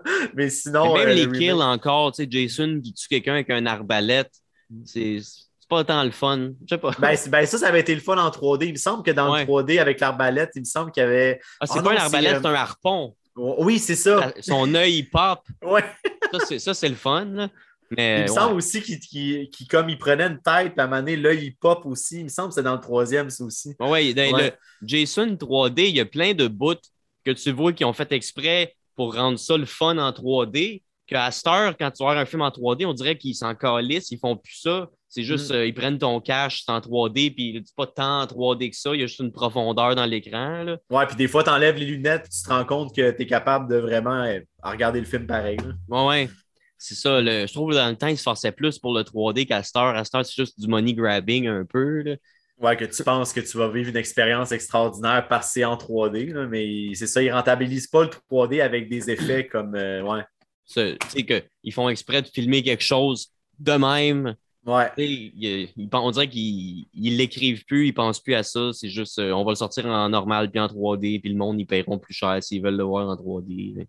Ouais, Mais, mais, mais sur moi, c'est rare que c'est un facteur. Euh, c'est rare que je vois des films en 3D, en fait. Ouais, ouais. Ben, j'en ai vu, mais c'est mm. sûr, un moment donné, euh, je me suis tanné, j'avais l'impression que c'était plus comme quand que j'étais jeune. Tu sais, c'est rare qu'un film en 3D, j'étais comme vraiment, ah oui, ça, c'est vraiment nice. Je pense qu'il y en a deux que j'ai trouvé vraiment nice. C'était genre euh, Christmas Carol, le film en bonhomme avec Jim Carrey qui fait Scrooge, que le 3D au cinéma, il était vraiment impressionnant. Il y avait le troisième Harold et Kumar qui avait fait en 3D ah aussi. ouais? Ah ouais, Puis quand il joue au beer pong, là, la balle, tu vois, c'est comme le gros bout du film 3D. Là, quand il joue au beer pong, la balle, on dirait vraiment qu'ils ont fait un 3D juste pour le bout du beer pong. Le troisième Harold et Kumar, je pense que c'est celui que j'ai vu le moins souvent. C'est celui de Noël, ça? Ouais, exactement. Ouais. OK, je pense que je l'ai vu une fois, puis je m'en rappelle pas tant que ça. Mais. Euh, ah, ouais, ben, t'aurais dû voir en 3D, tu te rappellerais de la scène du Beer Boy. Probablement. Mais c'est ça. Sinon, l'autre film en 3D que je t'ai impressionné, c'est euh, Tintin de Steven Spielberg. Je trouve qu'il était vraiment beau. Le 3D, il était travaillé. Puis c'était pas juste le 3D des lunettes, le, 3D euh, de la, du graphique. Ouais, ouais, ouais ben, toute la perspective du film. Mais on dirait que tu t'habitues. Ouais, ouais, ouais, ça c'est vrai. Puis à la toute fin, quand il y a la scène où est-ce qu'il va briser, euh, tu sais, quand que, la Castafiore chante pour briser la, euh, la cage de verre du bateau, on dirait que ça a plus l'air d'un jeu de Sims, comme si on s'est habitué un peu à aller voir en 3D, parce que quand il est au marché au début, on est vraiment impressionné. Là. Tu vois que c'est un 3D différent. Mm-hmm. Ouais. Ouais, ça c'est vrai. Tu as raison. Mais euh, ouais, le 3D, ça vaut plus tant la peine. Non, ben, c'est ça. Ben, puis moi, je me tente d'avoir des lunettes aussi, puis euh, je, ça, je tripe pas tant sur ça. OK. Ben non. C'est plus nice, euh, juste, euh, tu y vas juste pour le, les effets, l'histoire. Déjà, c'est bien en masse. Déjà assez cher de même. Font... Ouais, ouais c'est vrai, Chris, oui. Puis, genre, je sais pas s'ils puis ils font pas tant de films d'horreur en 3D non plus. Ça, c'est s'ils en font. Il y, en, y en a eu, je pense, plus avant du Real D 3D dans le temps du bleu puis rouge. Tu sais, là, il y en a une coupe qui me viennent à l'esprit, tu sais, genre euh, Jason 3, Jaws 3, toutes les trois, ils faisaient ça en 3D. Sinon, je sais que Freddy 6, tu avais un bout à la fin qui était en 3D, juste euh, le bout où tu met les lunettes euh, d'un moment donné. En tout cas, c'est vraiment juste à la fin que ce bout-là, il était en 3D, pas le film au complet. Ça coûtait sûrement trop cher dans ce temps-là, faire un film au complet en 3D. Là. Mais ouais, plus des vieux films euh, Castor, j'avoue qu'il n'y en a plus. Euh, c'est tout le temps les, les Marvel à Star quasiment qui sortent en 3D ou les, les gros blockbusters, Star Wars, d'affaires de même. Mm-hmm. Mais, non, c'est même pas. Euh, souvent, quand je vais voir en 3D, c'est parce qu'il n'était pas disponible en normal, parce que moi, ça ne m'accroche pas tant que ça. Oui, mais je comprends. Sinon, euh, j'avais une bonne question. Euh, trouves-tu que la définition d'un film d'horreur est erronée? Parce que si tu regardes la définition d'un film d'horreur ou d'une histoire d'horreur, ça va être une histoire qui fait peur. Mais pourtant, la majorité des fans d'horreur, on n'a pas peur d'aucun film d'horreur. Puis euh, j'ai plus l'impression qu'un film d'horreur, c'est un film dans lequel les personnages ont peur. Mais moi, je trouve les films qui me font le plus peur, ça ne sera pas des films d'horreur. Ça va être plus comme des drames psychologiques. Mettons euh, Requiem for a Dream. Euh, que ah ouais, ça, la, la, madame, tu sais, elle, elle, se perd dans la démence de, la vieillesse puis des médicaments. Puis ça, ça c'est quelque chose d'épeurant pour vrai. Mais tu sais, Jason, euh, Freddy, euh, c'est pas des affaires qui me font peur. Euh. Tu, trouves-tu que la définition du mot horreur est erronée? ben oui, si, on, si, on y va, tu sais, moi, quand que je décide d'aller voir un film d'horreur, comme tu dis, je ne me prépare pas à avoir peur. Mais je trouve des fois que le monde oublie qu'il faut aussi que tu aies l'esprit ouvert et que tu te mettes à la place de ceux qui vivent les émotions. Tu sais, comme je pense beaucoup au projet Blair. Moi, je suis un grand fan du projet Blair. Euh, j'ai adoré ce film-là. Puis il y en a qui disent Ouais, mais quand tu le regardes, ça fait pas peur. Moi, c'est plus. ça récemment, puis euh, je m'attendais à pas aimer ça, puis j'ai vraiment, vraiment aimé ça. Puis il n'y a rien de il n'y a, rien de gore, il n'y a rien d'horreur au, au, niveau. Il n'y a, pas de meurtre vraiment, mais moi, d'être dans, un bois, qu'à chaque nuit, je ne sais pas si je vais réussir à retrouver mon chemin, puis d'entendre des enfants rire dans le bois, c'est comme. Es-tu capable de te mettre un peu à la place de ceux qui sont là-dedans? Moi, je trouve que l'ambiance du projet Blair, c'est. Ben, moi, je trouve que ça, c'est une vraie ambiance d'horreur. Puis même si moi, je me, euh, j'écoute le film, je sais que je ne suis pas en danger, je n'ai pas peur, mais je regarde ça, puis c'est je trouve qu'ils ont réussi à créer une, ambiance qui est angoissante. Puis il n'y a pas beaucoup de films, euh, parce qu'il y en a eu de plus en plus des films qui sont filmés euh, avec la caméra en main, puis tout ça. Il n'y a pas beaucoup de films qui ont réussi à créer l'ambiance du projet Blair. Euh, Stephen King a déjà dit que le Blair Witch Project, c'est le film qui trouve le plus épeurant. C'est le film qui a le fait le plus peur. Oui, ouais, Ouais. Parce que, puis quand que c'est quand que c'est sorti, c'était bien gros. Il disait que c'était le film le plus effrayant euh, depuis euh, L'Exorciste. Euh, puis L'Exorciste, moi, je l'ai beaucoup aimé aussi. Puis, mais, mais tu sais, c'était. En tout cas, ça avait marqué l'imaginaire, surtout qu'il avait créé une espèce de, de, de faux. comme si les comme si les étudiants avaient vraiment disparu. Là. Il avait écrit un faux documentaire en disant qu'il voulait faire vraiment croire qu'il avait trouvé le vidéo, puis tout ça. Puis pendant mm. un an, les acteurs du film ils avaient été obligés de se cacher pour faire croire qu'il avait vraiment disparu. j'ai entendu dans euh, une entrevue euh, l'autre jour euh, des bonus features que pendant le tournage, les ils n'ont pas dit aux acteurs que la légende urbaine de la Blair Witch qui, était, qui s'était faite qui, était morte dans ce bois-là, ils ne leur ont pas dit que c'était pas vrai parce qu'ils voulaient que les acteurs aient tout le temps un peu peur quand même dans leur subconscient pour jouer un peu avec euh, le personnage. C'est après qu'ils leur ont dit qu'ils ont tout inventé euh, la, légende pour le film, mais ils faisaient croire quand même que c'était une vraie légende euh, qui était dans le village. Ça, j'avais appris ça l'autre fois, ouais. OK. mais ouais, parce que mais, mais oui, euh, si tu parles de définition d'horreur, qu'on est censé avoir peur, moi, c'est sûr que non, parce que moi, c'est quand je vais voir ça, c'est pour être diverti. Il euh, faudrait peut-être que je me penche sur pourquoi ça me divertit autant de voir du, monde, se faire tuer. Mais euh, non. La réalité est banale et plate. ça peut être ça aussi, ça manque de ouais. C'est ça, ça, ça, nous sort un peu. ben, c'est peut-être pour ça aussi, comme tu disais, que peut-être que ce qui fait le plus peur, c'est des affaires qui sont qui ont peut-être le plus de risques d'arriver parce qu'on s'entend que des tueurs comme Jason et Michael Myers, tu sais que dans la vraie vie, euh, c'est pas des. C'est pas des. Oui, il y a des tueurs en série, mais, c'est pas. Euh, tu n'as vraiment pas beaucoup de chance de te faire tuer par un tueur en série dans la vraie vie parce qu'en plus, c'est prouvé que souvent les gens qui se font tuer, c'était quelqu'un de leur entourage. Fait que des vrais tueurs en série qui tuent des innocentes victimes, n'as vraiment pas beaucoup de chances de mourir de même dans la vie. Tu as plus de chances de gagner à la loterie, je pense. c'est ça. Ouais. Mais ouais. Sinon, euh, ben, question euh, classique. Euh, es-tu plus team Freddy ou team Jason? Ah, moi, c'est Team Jason à côté. Probablement parce que je le connais plus que Freddy. OK. mais moi, j'aime beaucoup, tu sais, autant Michael Myers, toute l'histoire du petit garçon de 6 ans qui est possédé par le diable et tout ça. Autant Jason, c'est comme une victime de la négligence des moniteurs de camp de vacances. A comme de l'intimidation des autres enfants. Il fait, pitié un peu, Jason. Ouais. C'est tout, euh, c'est tout euh, l'amour, surtout le premier, c'est tout l'amour d'une mère euh, au point d'aller jusqu'à tuer. Il y a une belle, une belle métaphore, une belle morale derrière. Ah oui, oui, tu sais. Ah oui, sur, le fait qu'une mère va toujours euh, avoir, être blessée par le fait que son enfant est mort dans des circonstances troublantes, puis ils vont évidemment réagir de cette façon-là tout le temps.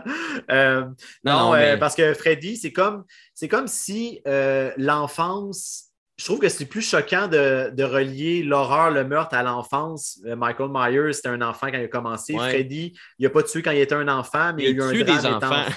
Hein? Il tue des enfants, par exemple. Oui, oui, c'est ça. mais sauf que Freddy, toute l'histoire de Freddy, ben, c'est quand même un adulte, tu sais, puis euh, qui était déjà en position de force, un, un peu comme, euh, comme des criminels ou des ou du monde horrible que tu vois c'est comme euh, dans les nouvelles, souvent les villains, c'est souvent des adultes. Fait qu'on dirait que quand que le, quand que l'enfant a comme une histoire, que tout a commencé quand il était enfant, on dirait que moi, ça, ça, m'accroche plus. On dirait que ça rend une touche dramatique que je ressens moins chez Freddy, qui, parce qu'il fait est vraiment juste un villain, finalement. Il est vraiment juste méchant. je, comprends ce que tu veux dire, puis je pense pendant longtemps, j'aimais plus Jason pour les mêmes raisons. Mais à à, Star, j'aime plus Freddy, puis c'est surtout parce que Freddy est drôle. Freddy fait des jokes. Freddy est cartoon aussi, tu sais. Il, est euh, son gilet rouge et vert, le chapeau, c'est super euh, gimmick. Euh, mm. J'accroche à ça, moi, les, les, gimmicks. Mais, non, ben, j'aime aussi tout les l'aspect qui, qui, est moins accessible vu qu'il est dans les rêves aussi. Il y, a comme, il y a comme un autre univers qui est relié à Freddy complètement. C'est ça. C'est ça. Moi, mm. j'aime plus l'horreur fantastique. Puis c'est sûr, à un moment donné, Jason est dans l'espace, ça devient fantastique. Là, mais à la base, c'est du slasher, slasher. Puis Freddy, c'est slasher, mais c'est bien plus horreur fantastique qu'un film de slasher. Puis est-ce que les autres, parce que moi j'ai seulement, puis ça c'est pour être honnête, j'ai vraiment juste le premier Freddy, j'ai pas vu les autres. Fait que est-ce que, tu sais, mettons, ils valent-tu la peine vraiment les autres Freddy? Euh, oui, oui. Il n'y en a aucun qui accote le premier, mais euh, le, personnage de Freddy évolue vraiment bien, puis tu sais, il y a tout le temps des jokes, les, rêves, c'est tout le temps, euh, tu sais, le visuel des rêves peut être tellement le fun, puis ben, sûrement qu'avec les années aussi, euh, le visuel il était encore meilleur aussi. Sinon, le, septième, qui est pas pantoute comme toutes les autres, vaut vraiment la peine parce que c'est euh, le seul autre, euh, je pense que Wes Craven a réalisé. Il a participé au troisième, mais sinon, les deux seuls qu'il a écrit et réalisé, c'est le premier puis le septième. Le septième, ça se passe dans notre univers à nous, puis euh, c'est les, les, ceux qui font les films de Freddy, dans le fond, il y a comme une entité euh, ancestrale qui, qui, rentre dans les rêves de ceux qui font le film de Freddy, puis qui prend la forme de Freddy parce que c'est rendu tellement un personnage euh, populaire que c'est ça, le, monstre sort du film, puis c'est une grosse métaphore là-dedans aussi que Wes Craven voulait montrer que son, son monstre est rendu plus grand que lui-même. OK, OK, Freddy, Freddy dans les années 80, euh, euh, c'était comme il était partout, partout, partout. Là.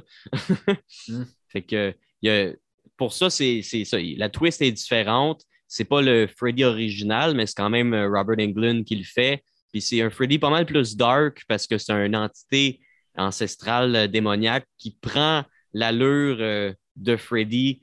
Puis en tout cas, c'est différent, mais ça reste quand même du Wes Craven. Fait que Wes Craven New Nightmare, que ça s'appelle, celui-là. OK. Puis euh, tu as Heather Ledenkamp euh, qui, fait, euh, qui fait Nancy, qui revient là-dedans, elle fait l'actrice qui fait Nancy. Là, puis, OK. Parce que parce que c'est ça, je m'étais, je m'étais procuré. moi, je suis bien au niveau au niveau des collections, parce que souvent, les fans d'horreur, on est des collectionneurs aussi. on est vraiment geek à ce niveau-là. Puis moi, je suis en train de monter une grosse collection de VHS d'horreur. Puis c'est ça, je m'étais procuré une belle édition de Freddy 1. Euh, fait que je l'ai réécouté il n'y a pas longtemps. Euh, fait que je, je m'étais jamais. Euh, tu sais, oui, je connaissais l'univers de Freddy. C'est sûr que comme, comme fan d'horreur, tu connais toutes les, grandes figures de l'horreur. mais J'avais jamais pris le temps d'écouter même, le premier. Tu sais, Johnny Depp, il joue là-dedans. Oui, c'est un de ses premiers rôles. Ouais, si c'est pas son premier. Un de ses premiers rôles, il se fait tuer par Freddy. C'est genre mon, mon rôle fétiche. Là. Moi, Starter ta, carrière de même, c'est nice. Là. ben, tu sais, euh, c'est ça, il y en a beaucoup qui ont commencé. Même, tu parlais de Leprechaun tantôt. Euh, ouais, c'est Jennifer hein. Aniston. Ouais, souvent, les premiers rôles, c'est dans des films comme Kevin Bacon, euh, dans le premier Jason, il meurt au début. C'est vrai, c'est vrai, oui, Kevin Bacon. George Clooney, il joue dans. il joue dans Horror High ou un, film, un film pas tant bon, comique, horreur, son premier rôle. George Clooney aussi a commencé dans quelque chose de même. Brittany Murphy, elle avait joué dans euh, un film qui s'appelle Cherry Falls. C'était euh, c'est un, un, un, film que le tueur s'en prend juste à des, euh, à des vierges. Ben, comme dans la plupart des films d'horreur. Ouais, mais là, ah, non, non, c'est le contraire. C'est vrai, dans la plupart des films d'horreur, les tueurs vont tuer ceux qui ont c'est les traînées, c'est les charrues, ouais. C'est ceux qui n'ont pas de sexe qui survivent jusqu'à la fin, ouais. C'est ça, mais là, dans ce film-là, c'est l'inverse. Fait que toutes les filles veulent coucher avec un gars pour éviter de se faire tuer. C'est vraiment drôle. Ouais. Mm. OK. Euh, non, c'est ça. Fait que je voulais, euh, ben ça, je voulais prendre le temps justement de m'intéresser à plus de films de Freddy. Fait qu'il va falloir que je me penche là-dessus. Ben ouais. Moi, euh, les films de Freddy, je les ai vus, je les ai vus toutes maintes et maintes fois. je les ai toutes. Puis quand j'étais jeune, ma mère, elle avait le gros coffret VHS j'ai grandi avec ces cassettes-là. Là. ah, mais c'est beau des VHS. C'est ben comme gros, c'est fort, c'est puissant. Ah, moi, j'ai une grosse, grosse collection. Mais là, mon, mon VCR pour jouer des cassettes, il ne marche plus.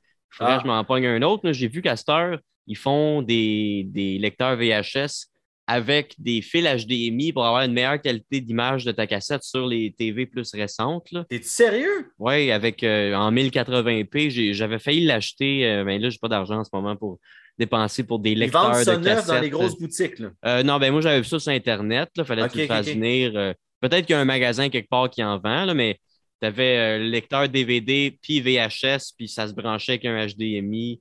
Puis je pense que tu pouvais, tu pouvais enregistrer des VHS, les convertir en DVD, puis faire l'inverse aussi, enregistrer des DVD, puis mettre sur des cassettes. Là. Mais l'ambiance, euh, l'ambiance d'image à chier de la VHS, ça fait partie du charme aussi de, la VHS. L'image est pire euh, avec les nouvelles TV. Fait que là, au moins, ça te donne un peu qu'est-ce que c'était euh, sur les Un juste milieu, ouais, c'est ça. Ouais. Mm. Mais ouais.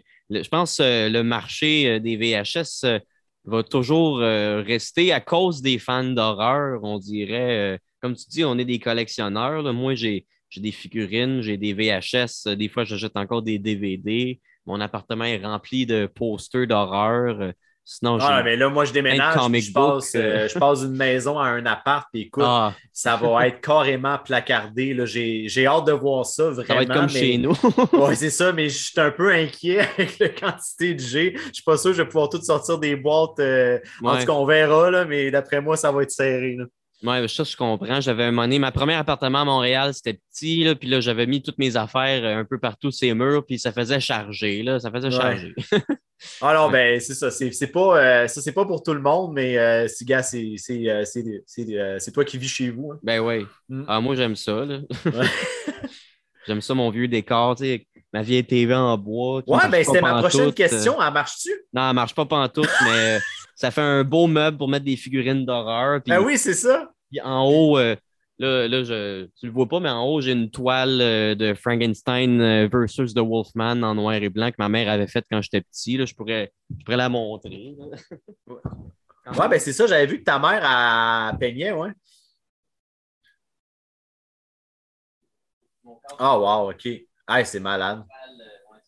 Ouais. Army of Darkness, c'est ça. Je savais qu'il y avait une espèce de, bonhomme un peu euh, style euh, grec médiéval.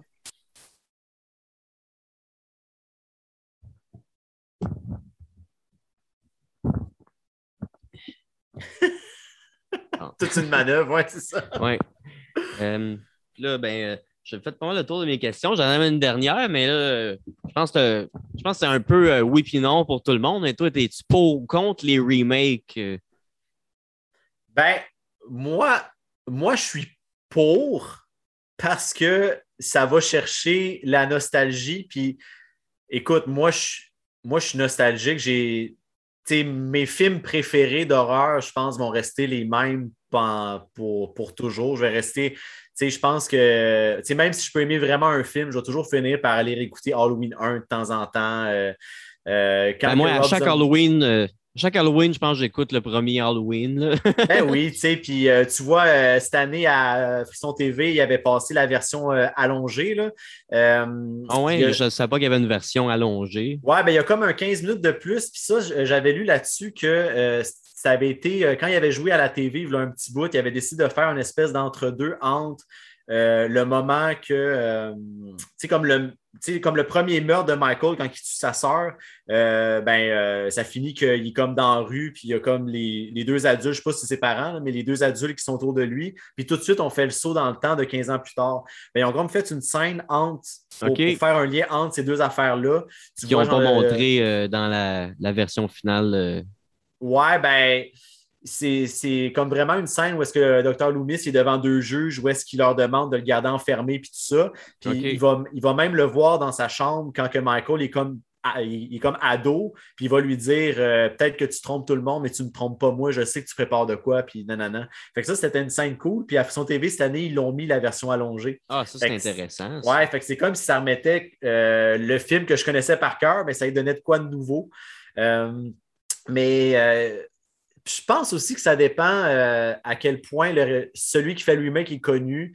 Euh, Rob Zombie, on n'en a pas beaucoup parlé, mais il fait des films, il fait des bons films. On n'a pas parlé de sa trilogie de. House of Thousand Corpses. Ouais, c'est ça. On n'en a pas parlé, mais c'est quand même un, film qui, montre vraiment à quel point des personnes peuvent être cruelles. C'est genre le deuxième, là, Devil Reject. Fait quand, ouais. Puis il a amené Halloween à un autre niveau. Moi, si tu fais un remake, juste, mettons, le remake de Rob Zombie d'Halloween, je l'ai aimé, mais juste, mettons, la première moitié où est-ce qu'il monte quand Michael est enfant, puis dans ses, dans ses séances de thérapie avec le docteur, puis tout ça, euh, qui monte un peu son traitement, puis que finalement, ça n'a pas fonctionné. Mais après, c'est vraiment juste, il a refait le film comme pas mal pareil. Euh, si tu donnes juste de quoi de nouveau, moi, je vais être content de fait qu'il a fait un remake. Faire un remake en faisant exactement le même film, juste. Oui. Ah, oui, ben, continue. Ouais, ben, tu sais, genre juste refaire le film chronologiquement, vraiment pareil, mais juste avec des nouveaux acteurs. Ça, c'est moins euh, intéressant. Peut-être des nouveaux effets spéciaux, mais que c'est la même histoire exactement. Ça, ça, je te dirais que non, parce que ça ne va pas m'amener à un autre niveau. Mais quand si tu veux regarder le premier film, tu vas regarder le premier film. Ben, c'est ça. Euh, tant qu'à me faire la même affaire, euh, je vais aller voir l'original. Parce que si tu fais un remake, ça veut dire que l'original était bon. Fait que probablement que ça va valoir plus la peine d'aller voir l'original. Mais euh, c'est ça. Moi, le fait qu'il ait montré plus Michael dans son enfance, ce remake-là pour moi. Un gros backstory psychologique qui est le fun, qu'on comprend vraiment mieux le personnage. Puis c'est mm-hmm. ça que du monde n'a pas aimé parce que c'est le fun d'avoir juste de shape. c'est un gars avec un masque, on ne sait pas c'est qui, on ne sait pas si son, mm-hmm. backstory. Ça, c'est un peu la vision de John Carpenter. Ça, aussi, il a sa vision à lui, une famille dysfonctionnelle avec. Euh, J'aime les deux visions. J'aime vraiment les deux visions. Puis, qu'est-ce que tu dis? Je trouve que c'est ça qui est nice avec Halloween 2 de Rob Zombie, que la première fois que je l'ai vu, je ne l'ai pas aimé, mais à ce je le trouve vraiment bon parce qu'au début, il te fait croire que c'est un remake de Halloween 2 comme à l'hôpital, remake d'Halloween 1. Puis finalement, c'est pas pendant tout ça. C'est une autre histoire. Là. Ouais. Ah oui, puis euh, je me rappelle, je voir, allé voir au cinéma avec mon père. C'est rare, je suis allé au cinéma avec mon père euh, dans ma vie, mais euh, mon père, lui, avait vécu justement la grosse sortie d'Halloween en, en 78. Fait que, tu sais, quand que je ah dit ça, ça, a dû être quelque chose, ça. Ah, moi, j'aurais voulu vivre à ce ben moment-là, justement pour vivre, comme je te disais tantôt, le punch que le meurtre est fait par un enfant de 6 ans quand, quand personne connaissait Halloween puis que c'était tout nouveau. Puis là, il m'a dit, il y a encore un Halloween qui sort. Puis je dis, wow, ouais. Puis c'était le deuxième film de Rob Zombie. Puis euh, il a passé, il n'y a pas longtemps, justement, euh, je ne sais pas si c'était à Cinépoque ou... Euh, bref, je l'ai revu moi aussi. Puis je me suis surpris à être quand même diverti parce que la première fois que je l'ai vu, je ne l'avais pas aimé non plus. Ouais. non, je pense que je pense que c'est une vision justement. C'est comme si c'est vraiment un autre film qui sort quasiment de la série, comme si. c'est vraiment un film de Rob Zombie. Exactement. Ouais, c'est ça sort de. Ben, c'est ça. Il a décidé de faire comme s'il avait décidé de partir une autre série. Même j'aurais peut-être pensé que peut-être qu'il aurait continué, là, mais finalement, c'est pas trop. À, à, la fin, tu penses que Laurie va continuer de tuer comme comme à la fin d'Halloween 4, tu penses que c'est euh, Jamie qui va continuer de tuer. Mais les films d'horreur, ils font tout le temps des twisted endings que finalement, dans l'autre d'après, ils laissent tomber. Ils font tout le temps, tout le temps, tout le temps ça, les films d'horreur. Ils font des build-up, euh, tu sais, comme Chucky euh, dans les premiers. Il, veut absolument avoir le corps d'Andy parce que c'est le premier à qui il a dit son secret, puis c'est le seul à qui il peut prendre son corps. Mais là, rendu dans le quatrième, cinquième, ça n'a plus rapport, euh, il peut prendre n'importe qui. Euh, Mais c'est bon parce que le quatrième, justement, c'est comme te rendre compte de ça que tu as pas mal touché à tout. Fait que si tu veux faire euh, un autre film, tu n'as comme pas le choix d'aller dans une autre direction. C'est ça que j'avais aimé de Chucky Cat. Il a transformé ça en une comédie d'horreur. Le 5, c'était un petit peu trop exagéré, la comédie d'horreur. il y avait. C'est un hommage à Ed Wood aussi. Là. Ed Wood, qui est un réalisateur de films d'horreur en noir et blanc, qui faisait juste des très mauvais films. Puis la plupart de ces films ont été dits comme les pires films de l'histoire. Puis il y, a, un des films euh, de Ed Wood qui s'appelle euh, Glenn and Glenda, qui est un gars qui s'habille en femme. Puis le, fils de Chucky, il s'appelle Glenn, mais il y a un côté féminin qui s'habille en femme, il s'appelle Glenda. Fait que, ah, ok, je ne savais pas. Ok, moi, je ne connaissais pas ça. Ok. Ouais. ouais. Mais euh, c'est ça, il y a trop d'affaires. Ouais. ouais, mais c'est ça. Euh, Seed of Chucky, moi, ça a sorti quand j'étais petit, puis c'est. Moi, j'aime vraiment Seed of Chucky. Euh, ça, ça me rappelle quand j'étais petit, puis c'est drôle. C'est vraiment pas le meilleur, mais c'est un bon film d'horreur drôle. Là. Faut quelque chose qui se prend pas au sérieux pendant tout. Là. ben, je pense aussi qu'il y a un, peu comme tu dis, toi, tu, tu, tu l'as vu quand tu étais jeune, fait que ça te rappelle des souvenirs justement quand, comme moi, Halloween 20 euh, ans plus tard va toujours rester spécial parce que ça a été mon premier, même si c'est pas le meilleur de la série. Mais euh, je vais toujours l'écouter en me rappelant que c'est ça qui m'a donné le goût d'en voir plus, puis que encore aujourd'hui, euh, c'est une grande partie de ma vie. Bon, ouais. Mm. Mais ouais. fait que, je sais pas, on a, parlé de bien des affaires. Euh, T'avais-tu euh, d'autres affaires à parler? Tu as dit tantôt tu voulais qu'on revienne sur Halloween 3. On peut revenir sur Halloween 3 avant de finir.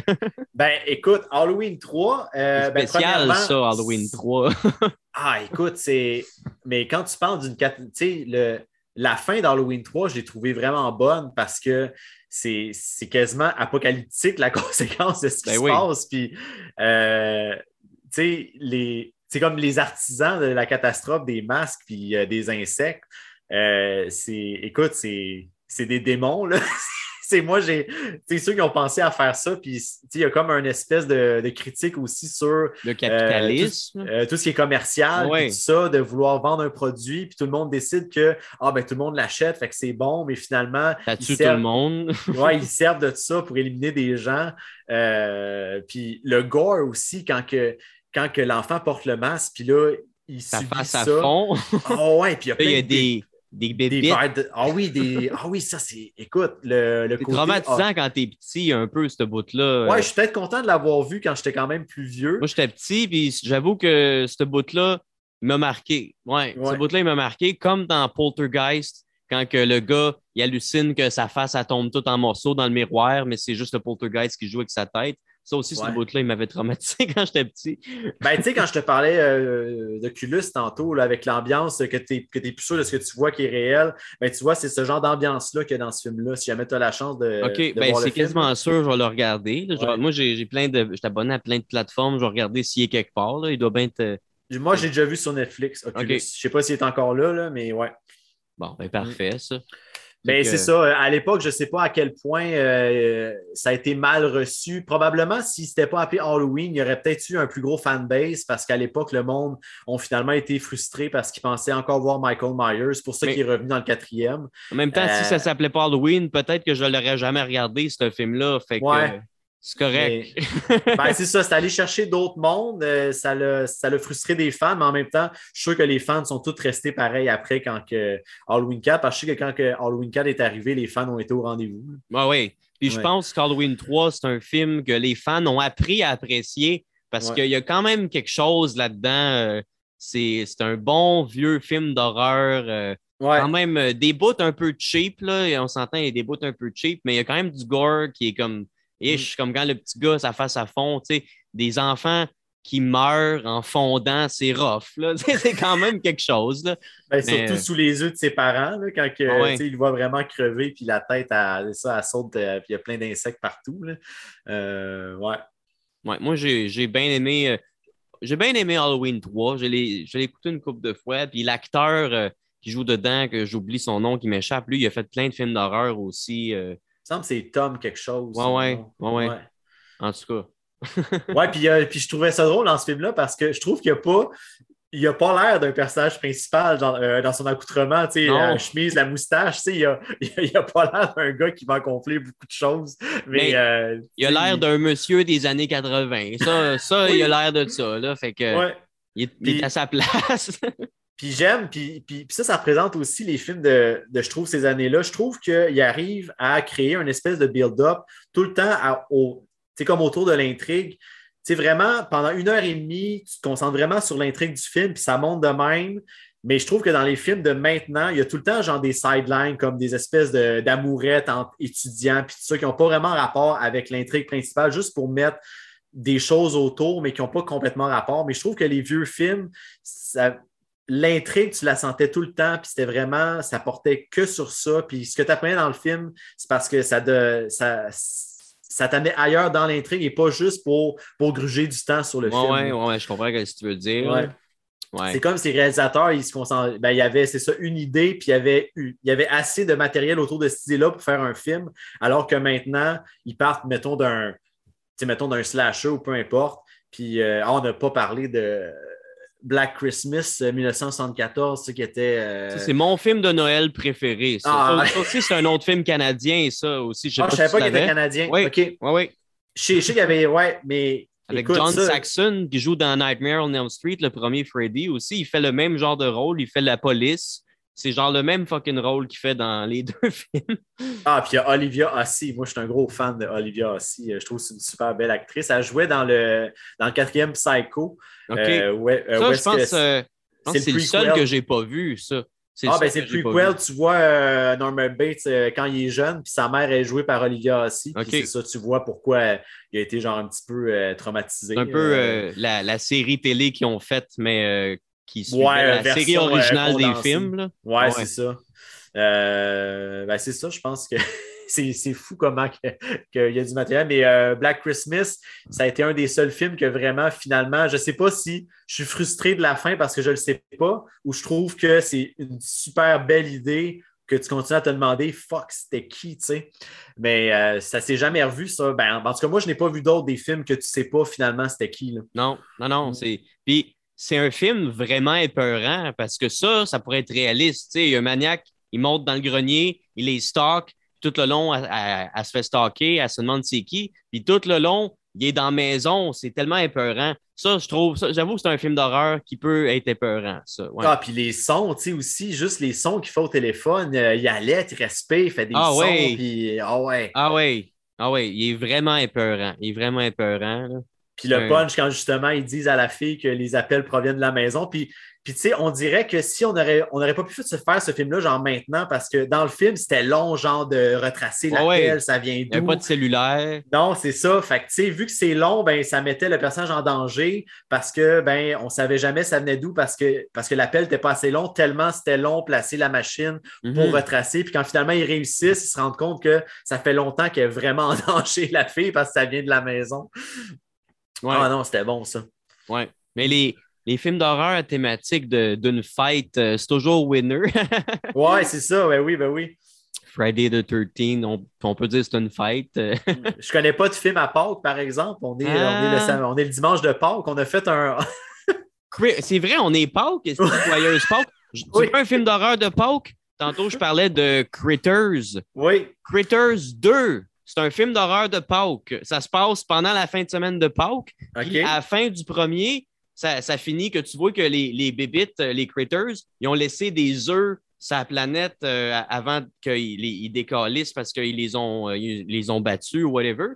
Fait que là, le 2, euh, ça commence, puis là, il y, a, une vieille madame, elle, trouve ces œufs-là, ou je sais pas, puis là, finalement, elle les peinture, puis elle fait une chasse aux œufs pour les enfants, puis là, il y, a un, bout où ce que là, les, enfants, ils ramènent tous ces, œufs-là à la maison, puis là, il y, a, un, lapin de Pâques, il y a plein de critters qui rentrent dans son saut de lapin, puis il se fait manger, fait que ah, ça a l'air pas pire. Ça existe un film d'horreur de Pâques. ah, ben, tabarouette, il euh, faudrait, que, faudrait que je fouille ça pour le trouver parce que c'est ça, ça lirait dans les thématiques des, des fêtes. Mais moi, j'ai un coffret, c'est Critters 1, 2, 3, 4. J'adore Critters 1, 2, 3. Surtout le 1. Le 1, c'est un classique. Le 2, il est le fun. Le 3, il y a du monde qui ne l'aime pas, mais j'aime le 3 puis encore, ça, c'est un film, comme on disait tantôt, c'est le premier rôle à Leonardo DiCaprio. Il y a comme 13 ans là-dedans. c'est Critters quoi, ça? Critters 3? Oui. Puis il y a Premier film de DiCaprio, OK, je, ne savais pas. Il y a Critters 4 que j'ai en DVD que j'ai jamais été capable de pogner dans l'histoire. J'ai écouté les trois premiers un million de fois, le 4, pas capable d'embarquer. Là, ils en ont sorti un 5 sur Netflix récemment, que à ce qui paraît, il est vraiment bon. Fait qu'il faudrait que j'écoute le 4 pour après ça me taper le 5 pour un peu suivre euh, l'histoire, mais euh, ouais, ils sont rendus ah, ben, là. bon. ah ben c'est bon. Ben, juste avec Pâques, là, ben, avec DiCaprio, tu me donnes le goût parce que j'ai jamais vu cette série-là. OK. Hmm. Mais euh, ça, ça, vaut la peine. C'est un bon film d'horreur drôle. Puis si tu as aimé, ben, si tu as été diverti par Killer Clown from Outer Space, tu vas aimer les deux premiers Critters, c'est quasiment sûr. Là. J'ai vraiment aimé ta nuance si tu as été diverti. C'est vraiment plus ça, je pense. ah, ben, all right. Euh, je pense, euh, je sais pas, ça fait combien de temps? Ça fait quasiment deux heures. T'avais-tu euh, d'autres choses que tu voulais parler? Ah, écoute, euh, non, ben, moi, j'ai, ben, de, ce que je me rends compte, c'est que j'adore le concept, surtout quand, tu sais, de prendre le temps de parler de quelque chose qui nous passionne. On dirait que tu vois que ça peut aller d'un bord puis de l'autre. Écoute, le temps passe tellement vite. Ah ouais, moi, j'ai vraiment, j'ai vraiment eu du fun. Euh, ah, moi aussi. Ouais. Très, ah très, très, très, content, ouais. Puis sinon, euh, out of nowhere, tu sais, on s'est rencontrés dans des contextes humoristiques tu, fais-tu encore des fois euh, des projets, des shows? Euh, tu euh, as-tu suivi d'autres cours? non, je n'ai pas suivi d'autres cours encore. là, je suis en train, de me préparer justement pour essayer de recommencer à, faire, à faire des open mic parce que ça fait vraiment longtemps que j'en ai pas fait. fait que je travaille en ce moment aussi, peut-être à, une nouvelle soirée d'humour sur la rive sud. Euh, ça? Ouais, ben c'est ah, ça. Euh, euh, je ne veux, pas trop en, veux pas trop en dire parce que le projet est encore en développement. Mais euh, c'est ça, c'est. Cherche du monde pour jouer.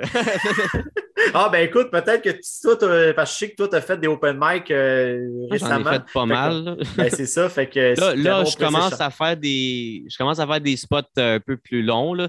OK. L'autre jour, j'ai joué sa soirée d'Alex puis il m'a donné un spot open mic pour ouvrir la soirée. Mais sinon, euh, j'ai fait 10 euh, minutes sur la soirée à Guillaume Boldoc euh, l'autre fois. Ça, c'était une soirée plus rodage. OK. Sinon, cet été, j'avais fait Il fait chaud dans ta cour, j'ai fait un 12 minutes. Cet hiver à Gatineau, j'ai fait un 12 minutes aussi sur une vraie soirée d'humour. fait que, tu sais, ça, ça commence, mais tu sais, je ne gagne pas ma vie avec ça pareil, mais je vois qu'à cette heure. Euh, non, mais juste de faire plus que des cinq minutes, euh, on voit quand même que, ben, que tu vas de l'avant en ce moment et que ça se passe bien. Mais, mais écoute, écoute, moi, euh, moi c'est sûr que j'ai comme perdu le fil au niveau d'où c'est qu'il peut y avoir des spots et tout, parce qu'il y a des bars qui ont fermé aussi avec la pandémie. Mais je t'enverrai, il y a un site, c'est Kiboku. moi, c'est avec ça, à chaque saison, je rouvre la, la, la feuille Kiboku, puis de toutes les soirées d'humour au Québec, les personnes responsables du booking, euh, quelle journée de la semaine que c'est, euh, c'est-tu pour les open micers, c'est-tu des soirées régulières. Euh?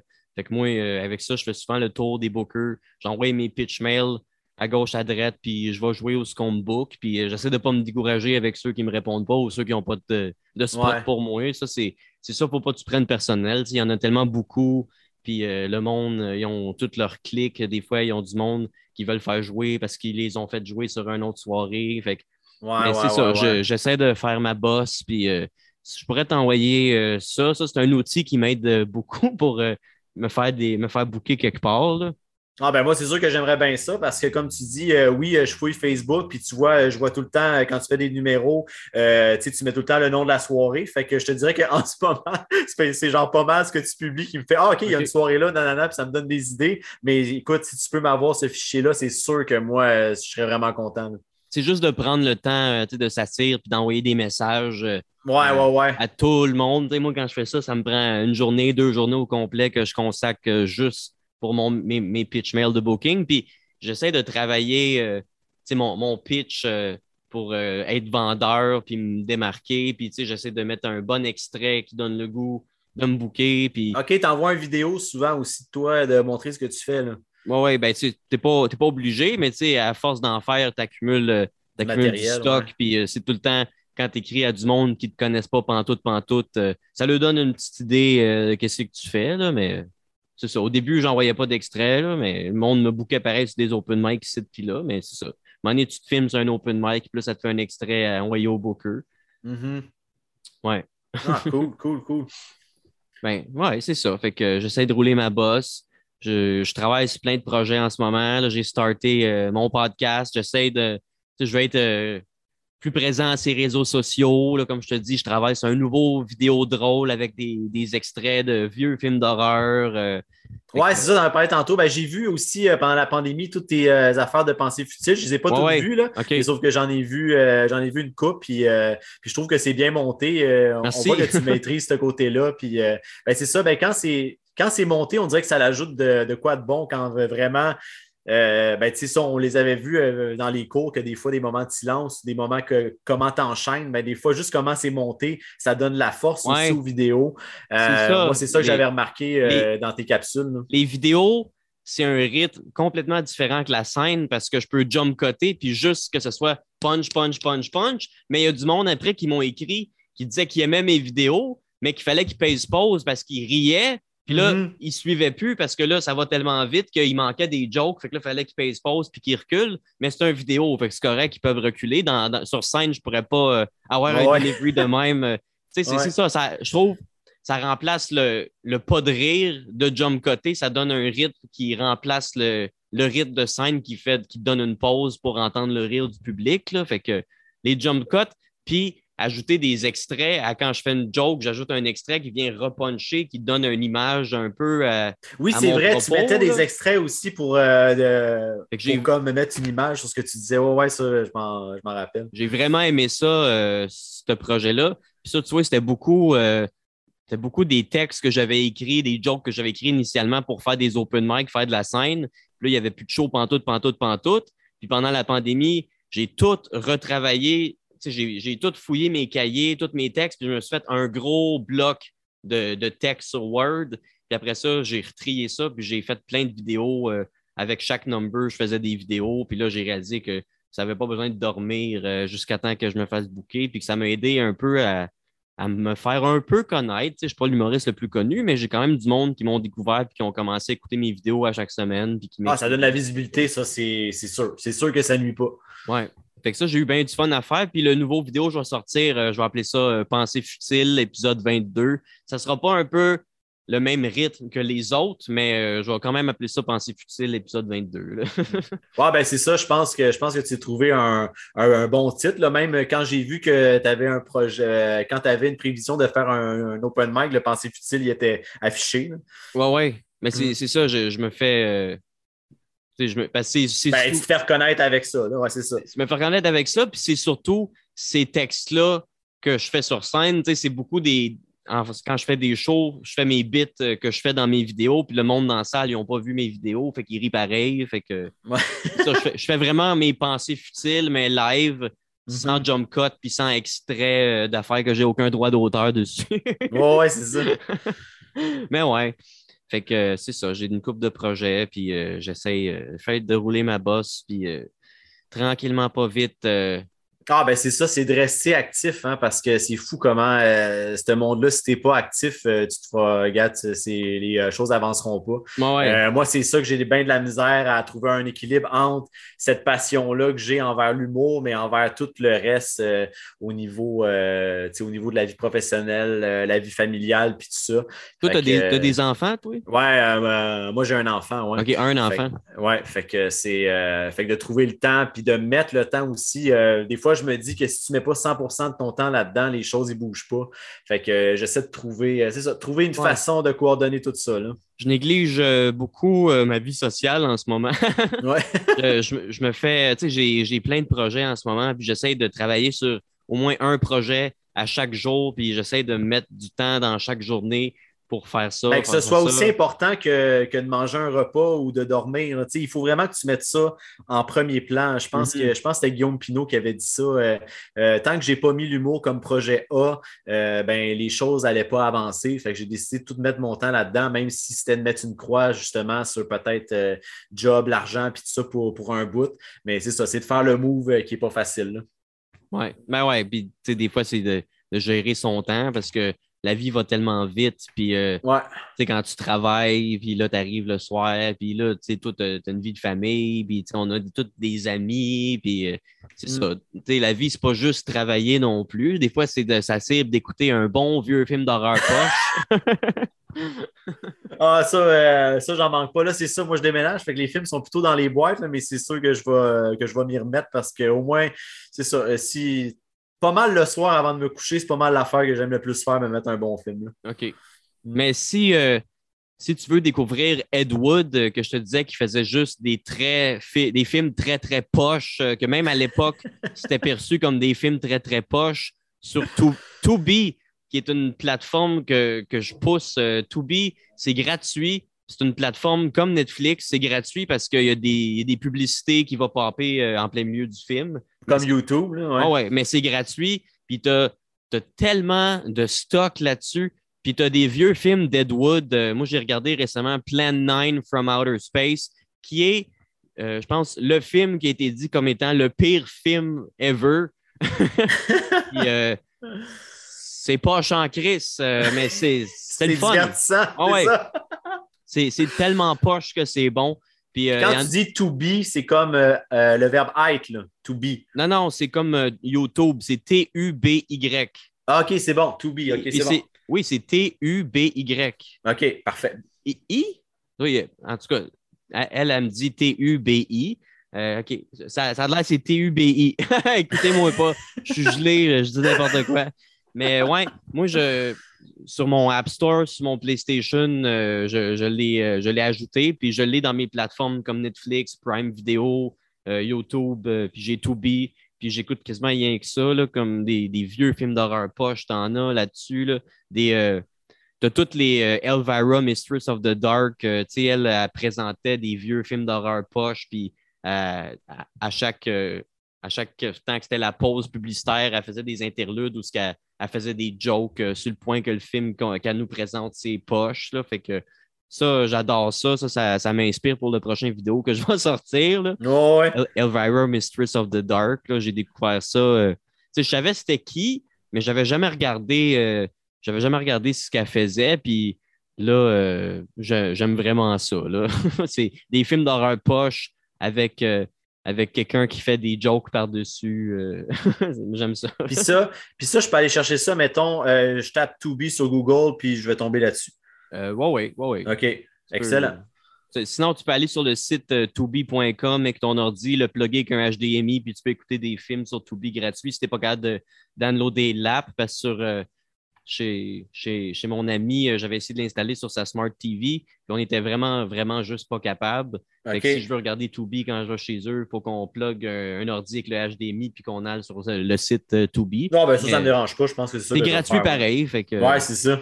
Puis tu as, bien ben des vieux films d'horreur en noir et blanc, poche. Ça, il y en a. Puis, puis, tu as tous les Full Moon gratuits. Je sais pas si tu connais Full Moon, Puppet Master. Euh, non, ça ne me dit rien. OK, Full Moon, c'est une compagnie, ça fait longtemps que ça existe, mais ils font juste des films d'horreur indépendants, puis euh, ça, existe depuis genre les années 70. La star, c'est Charles Band, le, je pense que c'est le fils du gars qui a fondé Full Moon, qui, qui, appartient ça à Star. Puis ils font juste des films d'horreur. C'est genre plus comédie que horreur. Puis genre, c'est vraiment genre, ils se spécialisent dans les films d'horreur poche. Puis c'est pas, ils sont pas tous vieux, ils en font encore aujourd'hui. Genre, ils ont fait une série qui s'appelle Evil Bong. Si tu veux écouter des films d'horreur poche, euh, Evil Bong, ils en ont fait comme sept. C'est genre, euh, le bong est possible. C'est un, un, bong, euh, c'est un Evil Bong que quand tu fumes avec, tu deviens tellement high qu'il t'emprisonne. tu commences à planer, puis là, tu es tu es comme dans un fantasme où ce que, genre, euh, finalement, tu te fais tuer, puis là, il, il, mange, le, ton, le bang avale ton âme, puis en tout cas, c'est exagéré. Puis dans le premier, tu as Tommy Chong euh, qui joue dedans, qui est, qui est fucking euh, une légende du pot. fait que Chong, il est dans le premier il revient pas dans les, les 6-7 autres, là, mais. Euh, je pense, que, je pense que le premier avait joué à Frisson TV à un Il me semble que je l'avais enregistré, mais je ne l'ai pas écouté. Il me semble que je l'avais enregistré parce que justement, le, le titre, je le trouvais intriguant, puis le résumé du film était intriguant aussi. Mais c'est ça, j'ai déjà, euh, un moment donné, j'avais été sur le site de Full Moon pour acheter un film parce qu'il avait sorti un nouveau Puppet Master, et je voulais le regarder. Fait que je l'ai acheté sur le site de Full Moon.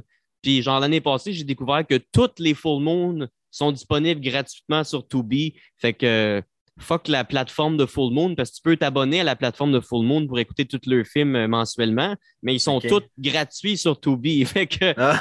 ouais. Là, tu as des annonces, par exemple, mais euh, ça vaut la peine. Ça, ça, vaut la peine, c'est ça. Ouais. Mm. Fait que Tubi, euh, tu checkeras ça. Sinon, il y a Shudder qui est nice, mais Shudder, ça coûte de l'argent, puis j'écoute plus souvent Tubi. OK, bon. Ça, ouais, ça, ça pas dire parce que c'est payant que c'est nécessairement meilleur. Mais Tubi, c'est vraiment genre euh, des vieux films poches. Shudder, ils ont peut-être plus euh, des slashers old school, euh, des affaires rétro. Mais Tubi, c'est vraiment genre les films d'horreur poche. On dirait que c'est ça leur spécialité. Des fois, il y en a qui me surprennent. L'autre jour, j'ai regardé Magic avec Anthony Hopkins, gratuit sur Tubi un film de 78 qui fait un, magicien ventriloque, puis euh, il vient tellement qu'à obsédé avec euh, son, acte avec la marionnette, qu'il il vient qu'à se dissocier de la marionnette, puis là, dans son intimité, quand il est tout seul, il est tout le temps en train de se parler, il fait parler la marionnette, puis il vient tellement qu'à se dissocier que tu le vois comme si c'était vraiment deux personnes, puis il finit qu'à tuer du monde, mais dans sa tête, c'est la marionnette qui tue le monde, c'est pas lui, tu sais. Fait qu'en tout cas, ça. Ah, ça, nice. Ça, c'était vraiment un très bon film. Puis Anthony Hopkins, il fait juste des très bons films. Là. Il fait pas des vieux films d'horreur poche. Là. Fait que, ils en ont une coupe euh, que, tu sais, ils n'ont pas juste des, de la vieille marde. Ils en ont beaucoup, puis des fois, c'est le fun. Ben, c'est justement ça, d'en écouter beaucoup, puis à un moment donné, tu tombes sur un bijou, comme tu viens de dire. Mm-hmm. Ouais. Ouais. Fait que ça, c'est une petite découverte euh, de récemment euh, qui est un coup de cœur que je connaissais pas pantoute. Puis, euh, wow, c'était bon. Ouais. Puis Anthony Hopkins, il est jeune, là, tu sais, 1978. Euh, il doit avoir l'air vieux pareil. C'est comme Jack Nicholson, peu importe le film qu'il a fait, tout le temps ah! vieux.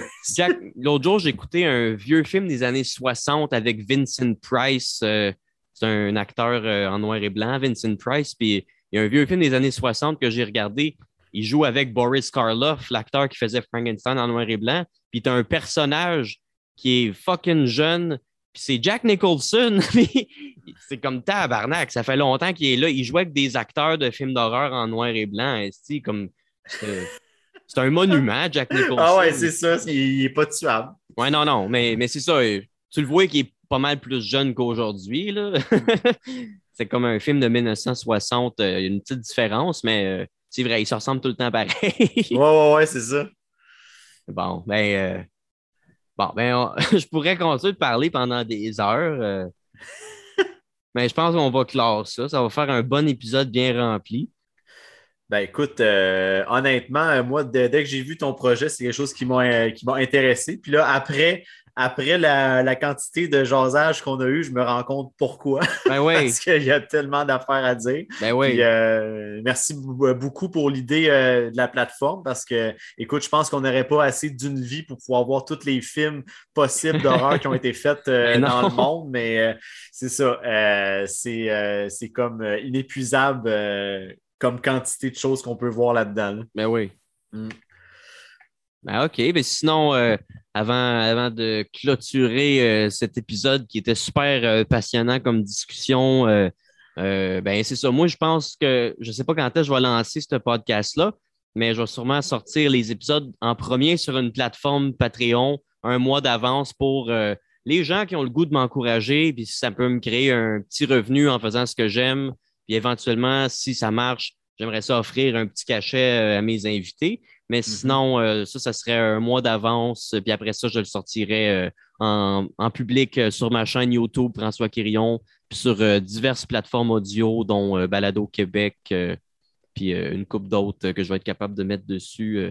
fait que c'est ça, j'inviterais les gens à s'abonner au Patreon, s'abonner à ma chaîne YouTube, puis à toutes les autres plateformes. Puis c'est ça. Je sais pas, euh, là, j'ai pas d'autres épisodes euh, que de planer à recorder, mais c'est un projet euh, à date. J'ai fait deux épisodes, puis c'est super le fun. Je pense que je vais continuer.